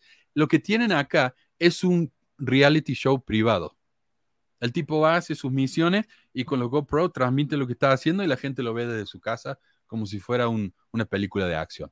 Y mira, los donantes con menos dinero pueden registrarse para recibir alertas de mensaje de texto para saber cuándo son rescatados los niños, a diferentes niveles, ¿viste? Además, los expertos en el trabajo contra la trata han criticado las operaciones de Operation Underground Railroad, argumentando que estas redadas y rescates dramáticos no son realmente efectivos y a veces incluso dañan el objetivo a largo plazo eh, de poner fin a las prácticas de trata a las personas. Como dije, este es un tema complicadísimo. Bueno, puede ir a un país, arrestar a tres tipos y ya está, ya solucionaste el problema.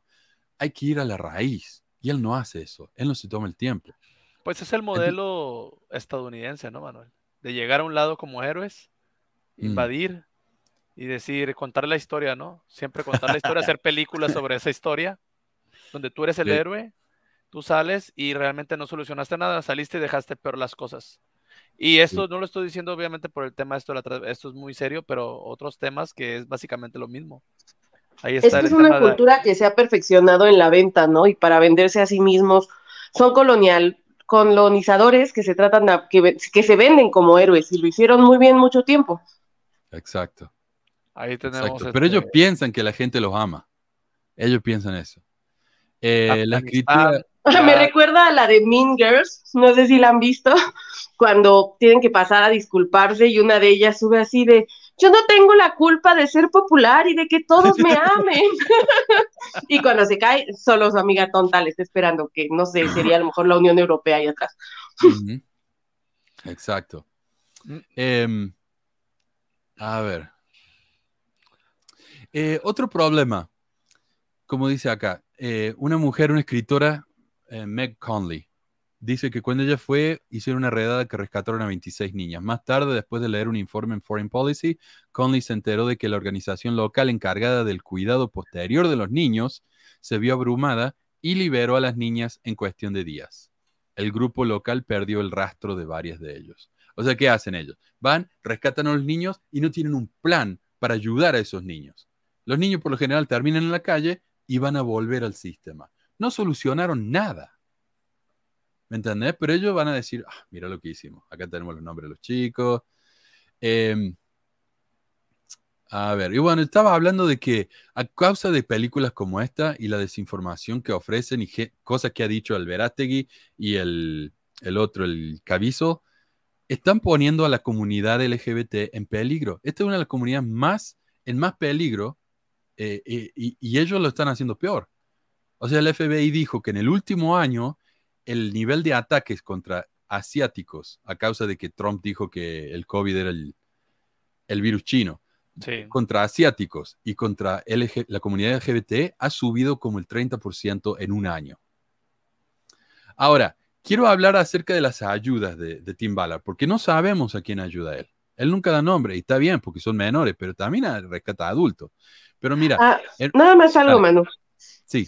Lo que mencionas esto de que ponen más en riesgo a la comunidad LGBT. Y creo que al final, de nuevo, es ver qué está detrás, qué personas son las que están de acuerdo con estos discursos, quién se beneficia de estos discursos. Bueno, si, si hay más jóvenes expuestos a las personas que consumen eso y que trafican con esto, que los que están detrás de estos negocios, las grandes cabezas, eh, y detrás en el sentido de que a lo mejor no todos son padrotes que manejan el negocio, pero se benefician de, eh, o muchas veces sí reciben eh, dinero, ¿no? Pero bueno, o sea, ¿quiénes? Son ellos, son ellos mismos, entonces es como un círculo vicioso. Exacto. Es, es, frustrante, no sé, mira. por ejemplo, una carta al editor en el sitio de Fox News, este, Ballard dijo que OUR rescató a una chica de 13 años, 13 años, eh, que, había que había sido secuestrada no hacía mucho, a, a quien él llama Liliana, que era de Centroamérica. Liliana eventualmente habló sobre su caso, testificó que nunca fue secuestrada, sino que fue con su novio voluntariamente a Estados Unidos y ahí fue atrapada en una pieza. Liliana era mexicana, no centroamericana. Eh, ella había sido atrapada a los 14, no a los 13. No es gran cosa, pero, pero escúchame. Y lo que es más importante, Liliana no fue rescatada por OUR, sino que ella escapó sola. Y esto es algo que yo escuché muchas veces en la trata, no es que te agarran y te encadenan. No, estás en un lugar extranjero, estás en un lugar que no conoces, te meten en una pieza, te hacen trabajar y después dicen, bueno, si querés ir al, supermercado, está todo bien, está acá la vuelta. Las chicas salen y después vuelven, porque están así, están eh, eh, como mentalmente están encerradas. ¿Ok? Entonces esta chica un día decidió... Por miedo también, por miedo no, no, no lo dejan. Exacto, exacto. Esta chica un día decidió, yo no quiero estar más aquí, y se fue. Se fue eh, eh no la rescató. Y no es que hacía poco que ella fue atrapada, había sido 10 años atrás. E, en un gesto de mal gusto extra, en su carta, Ballard dijo que Liliana había sido violada entre 30 y 40 veces al día, cuando en la realidad en el testimonio de ella era la mitad de eso. Me parece innecesario, ¿no? Medio asqueroso. Pero este es el problema. Unos días después de esa carta, él dio un discurso en el Congreso sobre la importancia de levantar un muro con México, argumentando que una chica que la había conocido, que se llama Liliana, una chica que... Y ahí sí dice la verdad, Liliana escapó sola, pero dice que la edad de Liliana era 11, cada vez más joven, viste como eh, José Smith cuando habla de su primera visión, cada vez más jovencito, eh, y que había presentado a esta niñita, así lo dice, yo le presenté a esta niñita a Ivanka Trump. Pero Liliana en esa época tenía unos 23 años, no era una niñita. O sea, es todo mentira, exageración. Es, es, es, una locura como habla este hombre. Eh, claro. Mano, un paréntesis ahorita para retomar lo que dijiste de que. ya casi termino, Melia, y te doy la. ah, no te preocupes, y además, más o menos de este. Pero ahorita quería comentar algo de cómo se manejan. Es cierto que muchas veces la trata no es que literal las tengan secuestradas, lo hay, pero por ejemplo, hay una película que lo ilustra bastante bien, eh, se llama Las elegidas, no sé si sigue en Netflix, yo la vi ahí hace varios años, eh, Las elegidas. Las. Este, ajá, esta película habla de, es una chica. Netflix, pero Netflix es, son iluminados. sí. Qué raro. Eh, no, sí, a ellos les interesa, bueno, lo que sea. Este, eh, esta chica eh, es, una adolescente, bueno, muestra la historia de una, no recuerdo el su nombre de la protagonista, pero bueno, la protagonista es una, eh, es una puberta adolescente de una situación precaria donde la mamá no está en casa, ella se hace cargo del hermano, es un hermanito, hermanita, no recuerdo, y pasa mucho tiempo sola en un contexto de pobreza.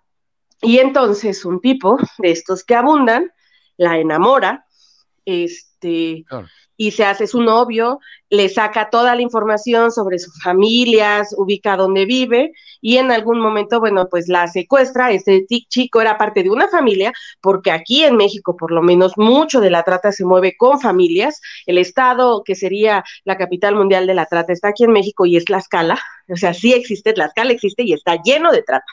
Este, y bueno, eh, son familias la secuestran y eh, la ponen a trabajar y entonces dejan que se comunique con su mamá, eh, pero tiene que decir que todo está bien, que ella se quiso fugar con el novio. Eh, y se mantiene en contacto, amenazada. En la película resulta que según el tipo se enamora de ella, la embaraza y de esa forma la llevan a vivir con ella y al final sigo secuestrada, nada más que ahora como la esposa, ¿no? Ese es el final de la película. Pero el, el modus y, mucho de cómo funciona ahí está ilustrado. Pero eso que decía es justamente lo que pasó a Liliana. Liliana se enamoró de un chico, el chico le prometió una mejor vida en Estados Unidos y se la llevó. Ahora, esta es la diferencia, por ejemplo, entre eso y decir, bueno, hay un tipo en una, en una combi, en una minivan y ofreciéndole caramelo a los chicos y te lo va a agarrar y te lo va a secuestrar. Eso es lo que no realmente no pasa. Es, generalmente son técnicas, em, manipulativas para, para, atrapar a estos chicos de una manera más psicológica que simplemente agarrarlos y atarlos. Hay muchas técnicas, muchas técnicas malosas que los malandras generan, hacen. Y ese es el problema también. Cuando el tipo este te dice que, que, va a venir una mujer a tu casa, le va a ofrecer un trabajo a la niña y ahí se lo roba, eso es lo que vas a estar buscando. O como te dice Caviso y ese tipo de... Son los maestros, las escuelas les enseñan esas cosas. Entonces vas a estar todo paranoico con eso y te vas a perder el verdadero problema que es tal vez las personas con las que nuestros hijos están hablando en, el teléfono. ¿No? Entonces te distrae. Te distrae esta película. Perdón, ¿qué decías? Que, claro, que hay muchos factores que pueden influir y diferentes metodologías que usan los delincuentes para, para ahora sí que, vamos a decir, tomar a sus víctimas, o sea, seleccionar y, y engatusarlas. Claro. Y este, pero el, el, el, verdadero problema es este, cómo esta persona puede mentir, ¿no? O exagerar las cosas. Porque al exagerar los datos y las situaciones de, de, eso de rescate o de las, si, se, si no la rescaté yo, pero yo digo que yo la rescaté, o, o exagero otras cosas, sí es una situación que crea morbo que crea morbo y eso es como tú habías dicho, un reality show, eso a la sociedad mm, básicamente es como eh, te genera más que tú querer ayudar y hacer conciencia, te genera como eso de que, ah, mira, yo soy, estoy expectando eso, estoy un espectador y este, siento como eso, ese, ese morbo de que, ah, mira, increíble que pasen esas cosas. Y que, es como, mucho, así somos, el ser humano muchas veces es así. ¿Te gusta estar? ¿Qué, ¿Qué, hacen? O sea, ¿te, ¿qué haces? O sea, está peleando alguien en la calle, sacas el celular y lo grabas, ¿no? Lo graban y no, no es como que, hey, deténganlo, se puede matar a alguien. Somos morbosos, nos queremos, en vez de ser parte de la solución, somos parte del problema, o a veces no nos metemos en el problema, pero lo visualizamos nada más. Y creo que a veces estas, estas cuestiones de exagerar sí nos hace parte espectadores, pero no nos hace agentes partícipes. Pues. Claro. ¿Qué hacemos al respecto? Y como esta persona que dicen, mira, yo quiero ayudar porque los quiero ayudar porque ellos están haciendo este trabajo. ¿Qué hiciste? Fuiste a ver una película, nada más. Es como cuando íbamos, estábamos en la iglesia y íbamos al templo, veíamos una película, ya salvé un alma. No hiciste nada. Pero saliste con más conciencia. Saliste con más conciencia de, que no me quiero ir al infierno. No, eh, ajá, es que el problema no es el hecho de la, del tema de la película, el problema es el, el, discurso religioso que hay de trasfondo y esa unión, eh, eh, esa unión de, de, de, morbo con, con, emociones, con la, la religiosidad esa es cuestión de que yo soy tocado por Dios o Dios me habló y que yo lo voy a hacer por Dios, por mi religión, por mi familia y que une a todas las iglesias y van a votar por mí, que yo soy de derecha y me presente como un, un, posible candidato, ya los tengo en la palma de la mano. Tengo la palma de la mano de esa comunidad. Míralo, míralo acá, al Timi. Ahí está, el gran Salvador Blanco. claro, es asqueroso esto. Hay que poner otra imagen de, Trump con el Ballard y todos. Y, y el, y el con Ballard. Todos están ahí. Todos están en el mismo saco. Otro problema muy grande es que, según el reporte de Vice, en el que entrevistaron a varios empleados de OUR, el grupo tenía la costumbre de ir, por ejemplo, a bares o clubes en países en los que querían hacer alguna redada, pero iban sin ningún tipo de pista, o por ahí la pista, viste, no les funcionó. Entonces lo que hacían eran sacaban los fajos de billete y decían que estaban buscando menores. Esto ocasionaba que la gente local, flasheada por el dinero, fueran a buscar víctimas para vendérselas, creando un mercado donde potencialmente no existía. Entonces, está, de nuevo, están haciendo la situación peor. tengo acá una parte donde dice, bueno, ellos le dieron a Vice una lista de 21 agencias con las que trabajaron supuestamente, pero cuando llamaron a esas agentes dice, ah, oh, you are, sí, ellos nos regalaron un perro o pagaron 200 dólares para, una, para un entrenamiento, pero no trabajaron con la policía para ir a rescatar a nadie. ¿Me entendés? Pero entonces ellos pueden decir, nosotros ayudamos a rescatar. No ayudaron nada. En un caso, el único caso en el que ayudaron fue con la policía de Washington State y eh, lo que hacían ellos era, eh, ponían avisos en los, en los clasificados y los tipos iban pensando que iban a jugar a, roleplay, ¿cómo se llama? No? Que están, e, están con una mujer que hace... Juego de roles, sí, ajá, sí. Juego de roles, sí. Entonces, porque era obvio, por ejemplo, había un caso en el que un hombre ve la foto de la mujer, dice, mándame una foto, la foto, la mujer le manda la foto, y le dice, tengo 14 años.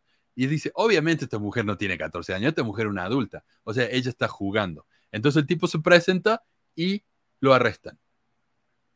Pero de todas esas personas que arrestaron, salieron todas libres. Porque el juez se dio cuenta que esto es lo que se llama en inglés entrapment, es una trampa. ¿Sí?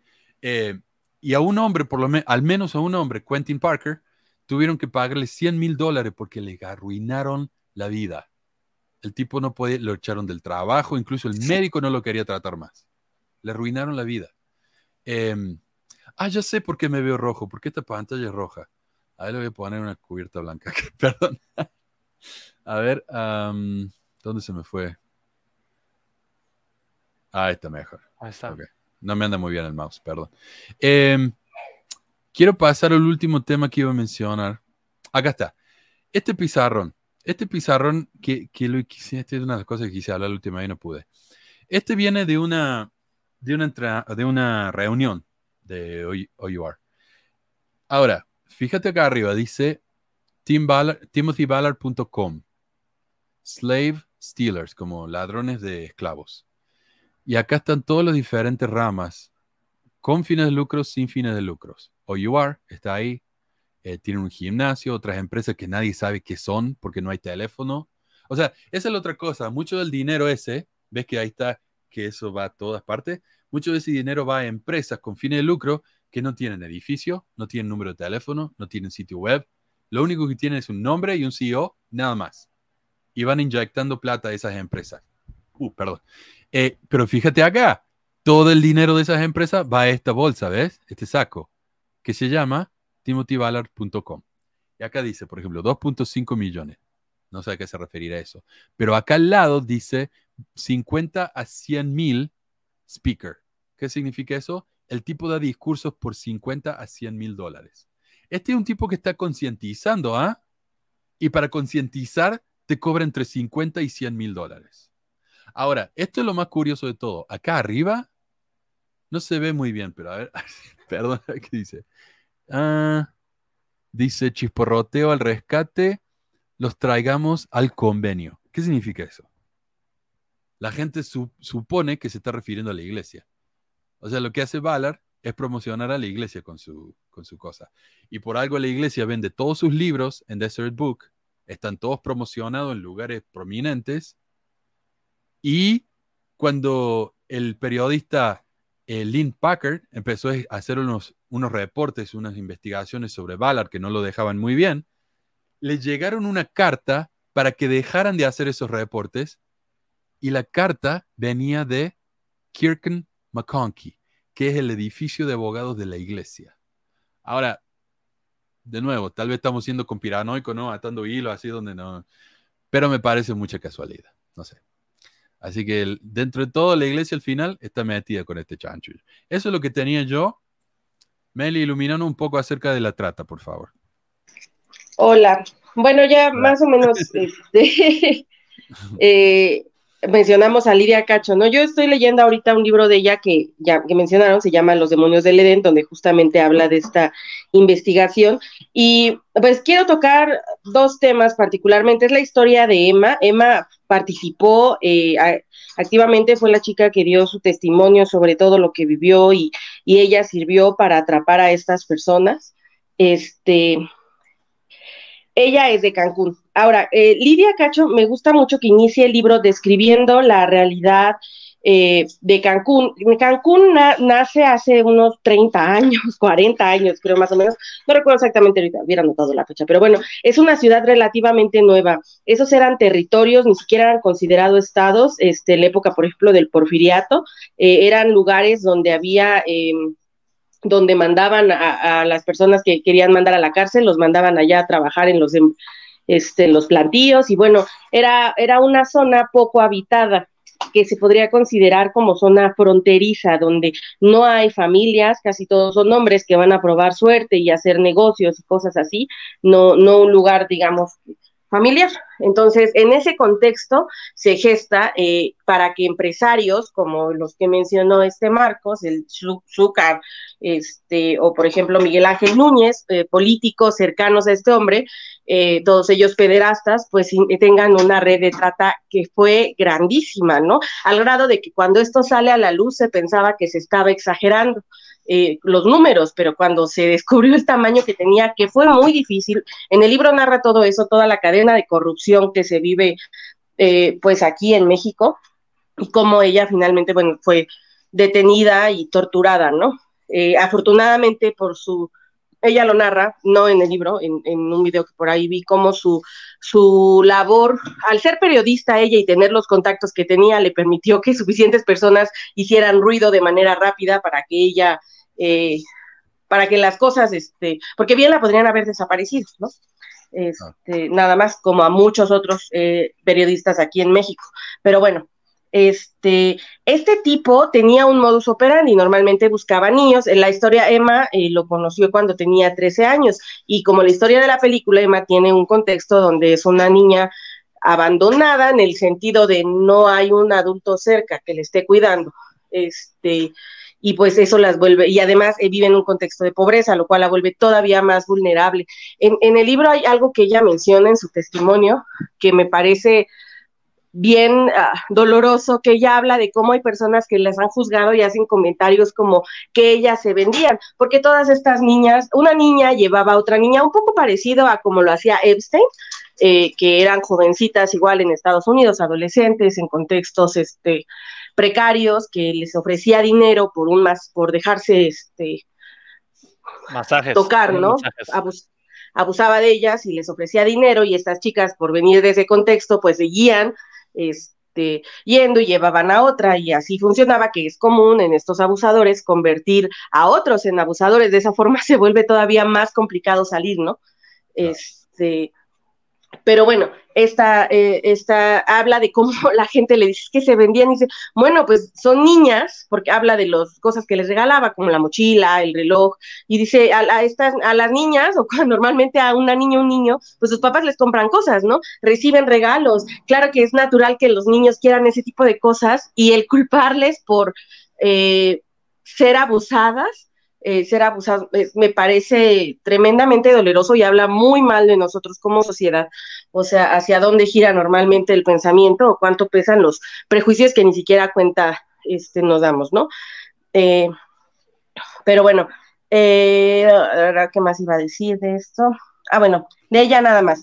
Y quería leerles una historia que viene, es un libro, este es un trabajo periodístico que se hizo. Eh, es un taller de periodismo de abajo, Aquiles Baeza. Fue la, es, quien, es quien se encargó de estas entrevistas este, de mujeres que están en situación de prostitución aquí en México.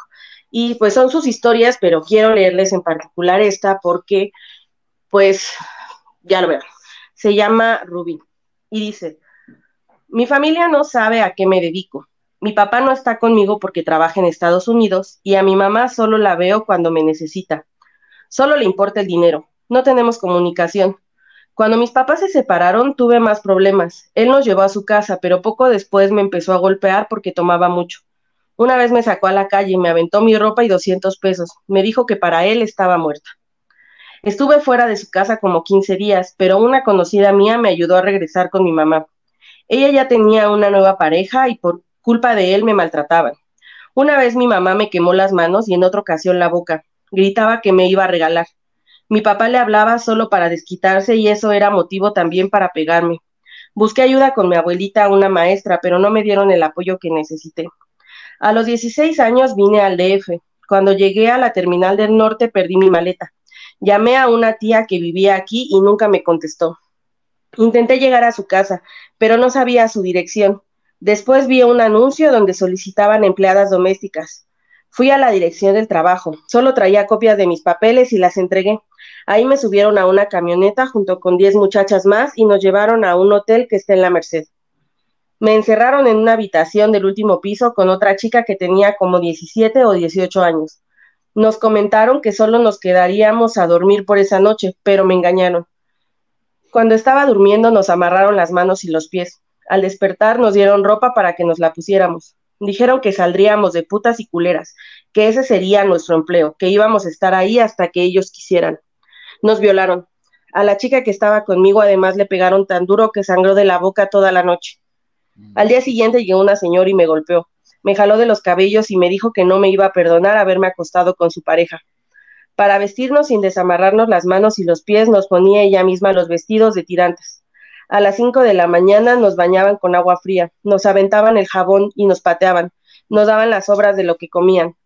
No recuerdo bien cómo le decían a ella y a uno de ellos. Fidel. Era alto, como de 35 años, y cuando llegaba borracho nos violaba. Nos decía que con nosotras ganaba mucho dinero, que no le convenía dejarnos salir, Nunca estuvimos fuera del hotel porque las dos éramos menores de edad. Él entraba y salía de forma normal ahí. Los trabajadores del hotel nunca nos ayudaron. Al contrario, al muchacho que hacía la limpieza del lugar le daban de 200 a 500 pesos para que no dijera nada. Entraban y salían mujeres de 15 o 16 años. Eran todavía unas niñas. Lo sé porque vi que traían calcetas, pero los del hotel nunca les pidieron alguna identificación. Puedo decir que varios hoteleros están de acuerdo con la trata de personas. Eso nos perjudica porque luego nos culpan de lo que pasa ahí, creen que nosotras somos las responsables. Estuve encerrada más de un año y medio. Logré escapar porque conocí a un cliente que era policía federal. Me preguntó que si quería salir de ahí, le dije que sí. Mes y medio después hicieron un operativo y a mi compañera y a mí nos rescataron. Él y su esposa se portaron muy bien con nosotras, nos brindaron su casa, nos dieron un techo y nos ayudaron a estudiar. Acabé la prepa gracias a ellos, pero después de un tiempo lo mataron. Que en paz descanse. Y bueno, después narra cómo eh, por situaciones de, económicas, por porque su familia necesitaba dinero, pues regresó a, a, este tipo de trabajos y todos los problemas que enfrentan, ¿no? A estos abusos, finalmente ahora dice que tiene una pareja, que tiene hijos y que bueno, ella lo ayuda económicamente con los hijos. Entonces, desde mi perspectiva, pues la siguen explotando, ¿no? Nada más que ahora en el nombre del amor. Este, y bueno, eh, como ella son, son historias así difíciles, no es raro que muchas, cuando, este libro que estoy leyendo ahorita, no todas entraron siendo menores de edad. Seleccioné esta historia porque pues fue alguien que entró como una menor de edad, víctima de trata, pero no es raro que todas ellas vengan de contextos de muchísima violencia desde niñas, de abusos muchas veces desde familiares antes de, de pues dedicarse a esto, ¿no? De verse atrapadas en estas situaciones. Esa es la realidad, no, no es algo que se juega, son redes gigantes que involucran a muchísimas personas con poder que siempre lo han hecho, eh, que las mujeres este, hemos sido explotadas desde hace mucho y siempre, eh, pues muchas veces utilizadas con fines políticos.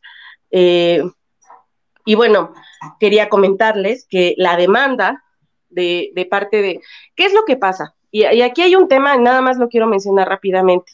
Eh, está la parte de lo llamado trabajo sexual y está la parte de la trata.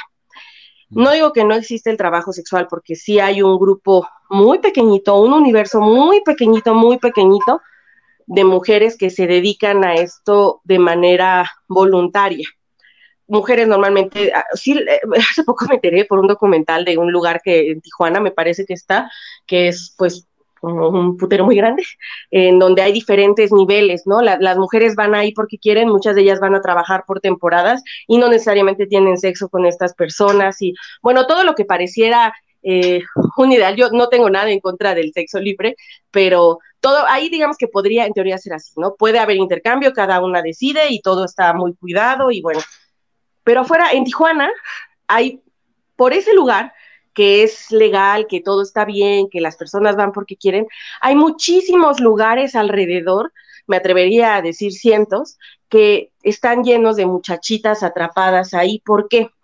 Porque aquí hay una situación entre oferta y demanda. Lo que se ofrece en el mercado de manera libre no alcanza para cubrir la demanda. Y de la demanda, más del 98% de la demanda la hacen hombres que buscan comprar sexo y se justifican en muchas veces, muchas de ellas que creen o que dicen que están ahí por voluntad, vienen de contextos socioeconómicos muy difícil y por, eh, difíciles. Y hay una frase ahí en internet que dice, cuando alguien tiene hambre, lo humano es poner un pan en su boca, no tu pene.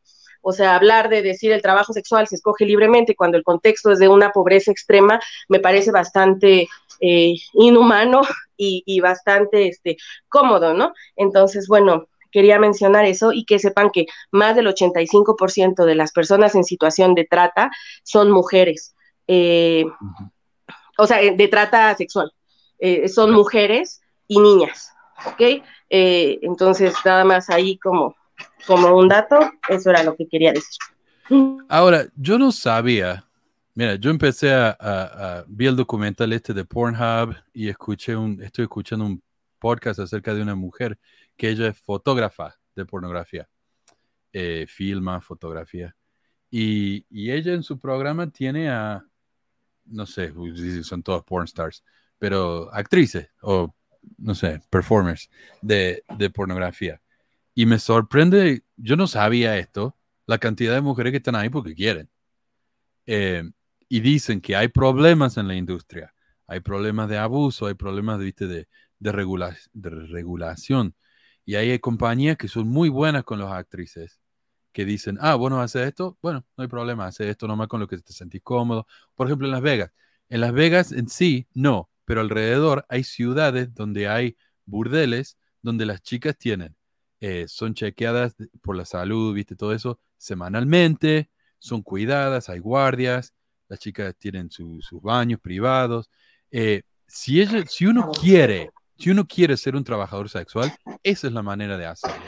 Y yo creo sí, a eso me refiero con que hay, hay un universo pequeño de, donde, donde eso eh, puede existir, pero es un, lugar, un contexto con muchos privilegios, digamos, ¿no? Aquí las chicas del burdel de Tijuana, muchas de ellas se pagan universidades muy caras de ahí, por, las, por lo que mencionan, este, pero para haber llegado a eso, o sea, tuvo que haber... Eh, tiene que haber cierto contexto, es a lo que voy, eh, a un lado del universo, pues de siempre las personas con una situación económica más complicada, ¿no? Y a lo que voy yo, Meli, es mira el tema de la marihuana, por ejemplo. El, tema de la marihuana creó un crimen, una red de crimen enorme, que si la gente se hubiera puesto la pila del gobierno y, dijera, vos sabés que la marihuana no es tan grave, hagamos que sea legal. Pero mira, recién ahora están legalizando la marihuana, recién ahora, y ni siquiera en todos los, en todos los estados. ¿Qué pasó? ¿La gente se volvió loca? ¿Tenemos gente caminando como zombie por la calle?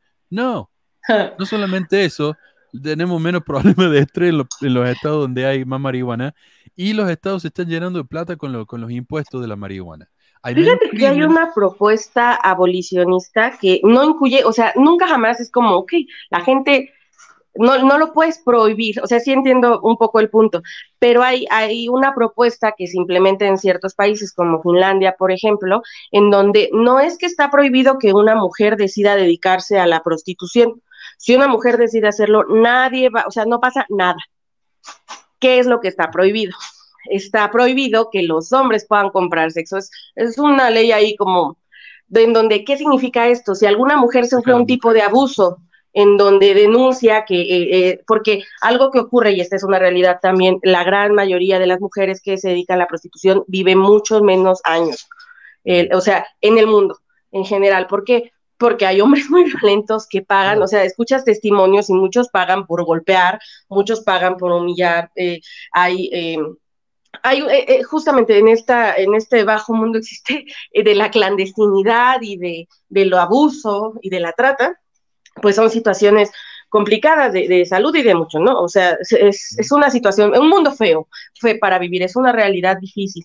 entonces, lo que, lo que hace en este caso es, es este, eh, poner la responsabilidad en todo caso. Si, si hay un abuso del otro lado, ella puede denunciar y entonces a ella no le va a pasar nada. Y de esta forma la balanza de poder se mueve un poco y no se está prohibiendo a quien quiera hacerlo, lo que se castiga es a quien quiere abusar. Pero, pero habría mucho, incluso habría menos abuso si esto estuviera regularizado como está regularizada ahora la marihuana. O sea, va a haber siempre ilegal eh, la cuestión eh, de, los abusadores. En países, por ejemplo, como Holanda, donde está regulado, hay un problema ahorita.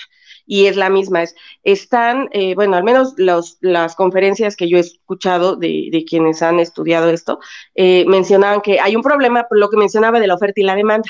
O sea, hay lugares donde está regulado y se puede hacer. Y en este caso, por ejemplo, hay, hay un problema porque muchas de esas mujeres que tienen que ir y pagar por un espacio para ofrecerse, no pueden decir no a un cliente, eh, muchas veces se ofrece, bueno, hay, hay una situación compleja, ¿no? O sea, todavía hay trata, pese a que está regulado, todavía hay trata, pero ya es trata que la regulación permite que pase como legal. ¿Por qué? Porque hay mujeres que les ofrecen de otros países, como si fuera a ver un trabajo, llegan y pum, quedan atrapadas y bueno, ahora a ver cómo sales.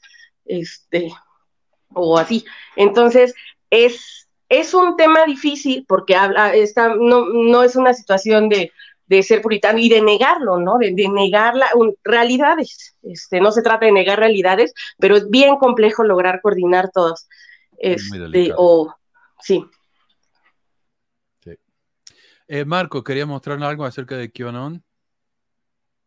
Sí, este, pues sí, era para finalizar, Sí. Eh, de mi parte, quería nada más darle un tiempo a esto de la, esta teoría conspirativa, este grupo conspirativo, o sea, sobre los temas que ha surgido este, por los, los de ultraderecha eh, en, el, en, el, aspecto estadounidense. Y muchos de, de, los que nos están viendo van a saber al respecto de esto, ¿no? De los QAnon, o no sé cómo les digan, QAnon o Yo lo he escuchado en español, lo he escuchado QAnon. No sé. QAnon. Pues sí, QAnon, eh, que surgió de hilos de, de, de, de 4chan, ¿no? De 4chan, de esos tipos, en, en, en, esas páginas que les encantaban hacer sus teorías. Y es, es curioso que estos, este, estos conspiradores este, tenían la idea de que pues de que la izquierda obviamente tiene una, una agenda satánica, satánica y, y, con que apoya la trata de los niños, de las niñas, así, pues entonces, obviamente eso ha provocado el descontento de mucha gente, la gente que se cree esa teoría, que, que la acepta, que ya incluso se ha hecho como si fuera una tipo secta, ¿verdad?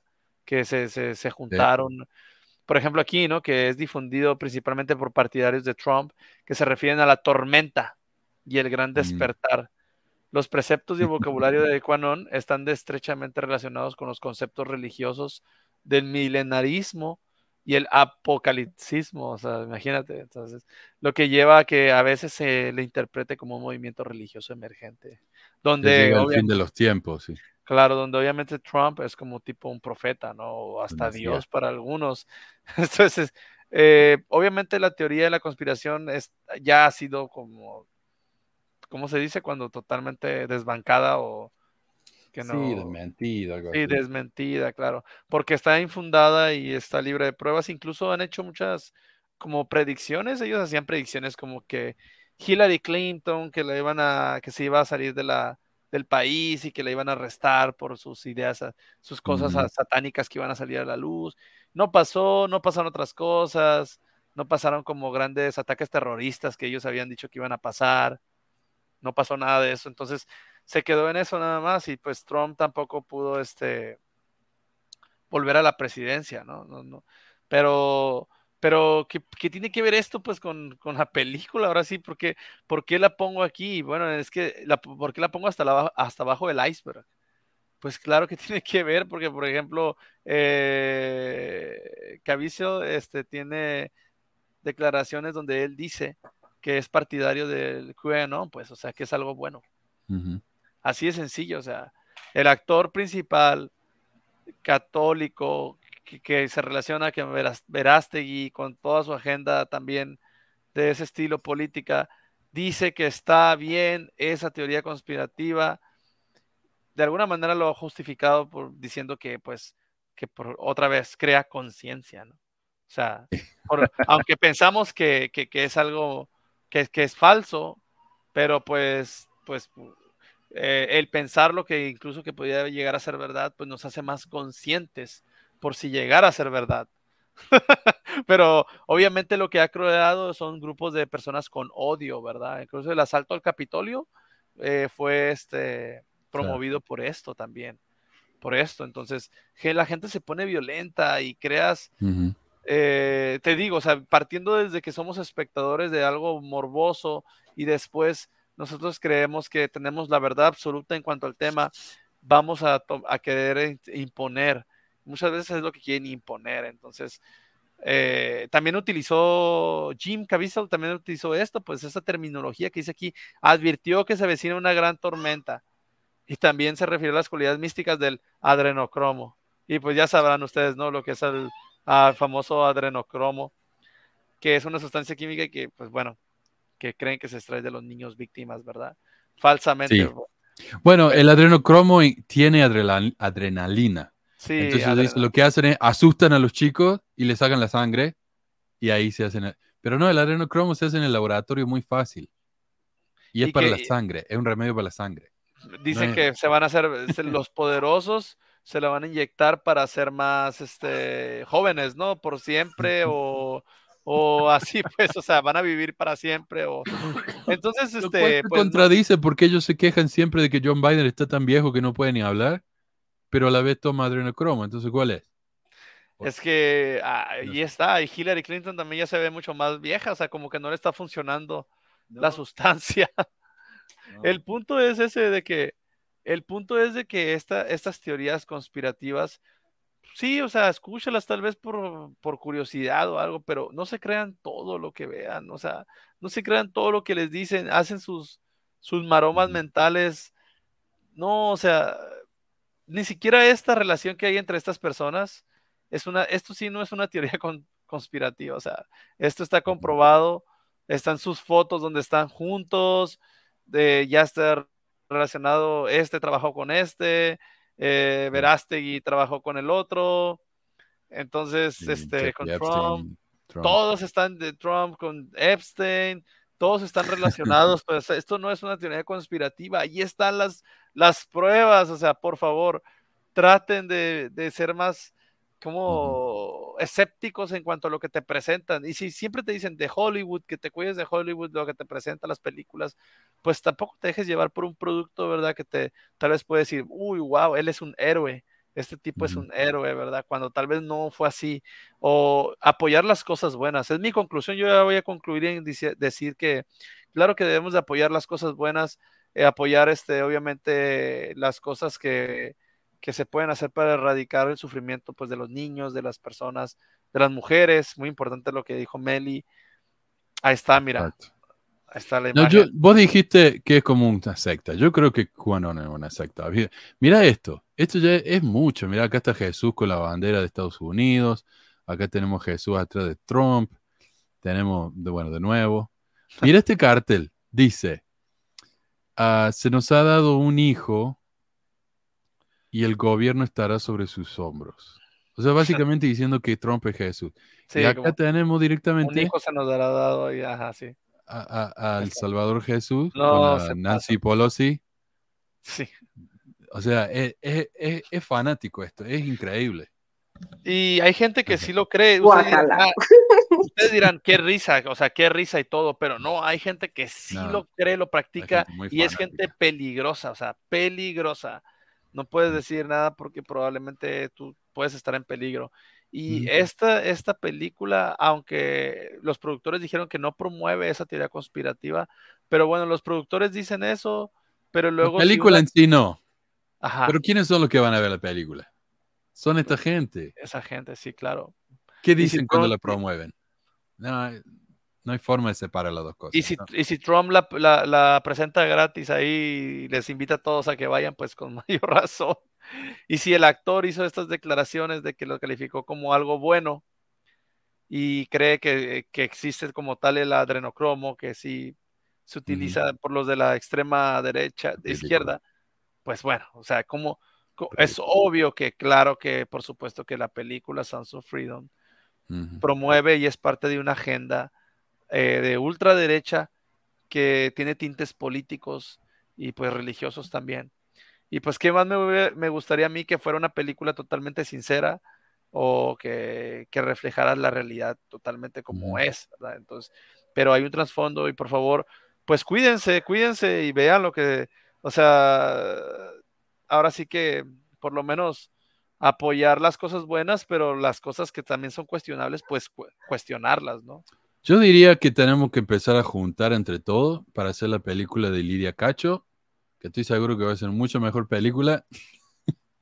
Es así. Y luego yo, lo, que yo me preguntaba y decía mi esposa, ¿por qué los, por qué este Verástegui, siendo mexicano, por qué no le hizo la película a Lidia? ¿Por qué se fue con Valar? O sea, y me dice mi esposa, probablemente por el dinero, porque allá en, pues hay más dinero, ¿verdad? O sea, y sí. y sí, o sea, todo es por el dinero y el poder, pues, o sea, y hay mucha comunidad este, latinoamericana en esta, ajá.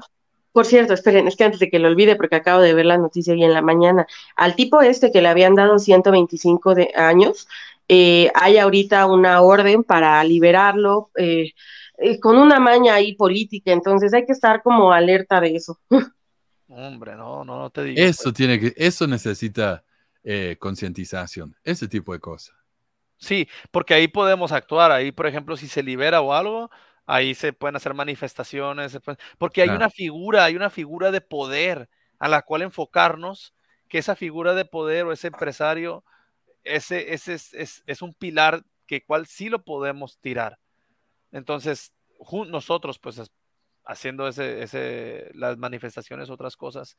Pero bueno, yo no, yo no voy a desmeritar la obra de este señor Ballard. Pues, bueno, si él ha hecho, ha logrado ciertas, ciertas cosas, se le aplaude y ojalá que, pueda seguir o que se haga más, ahora sí que más honesto, no sé, ¿verdad? Que, no, que no trate de hacerse el Rambo, el, el liberador.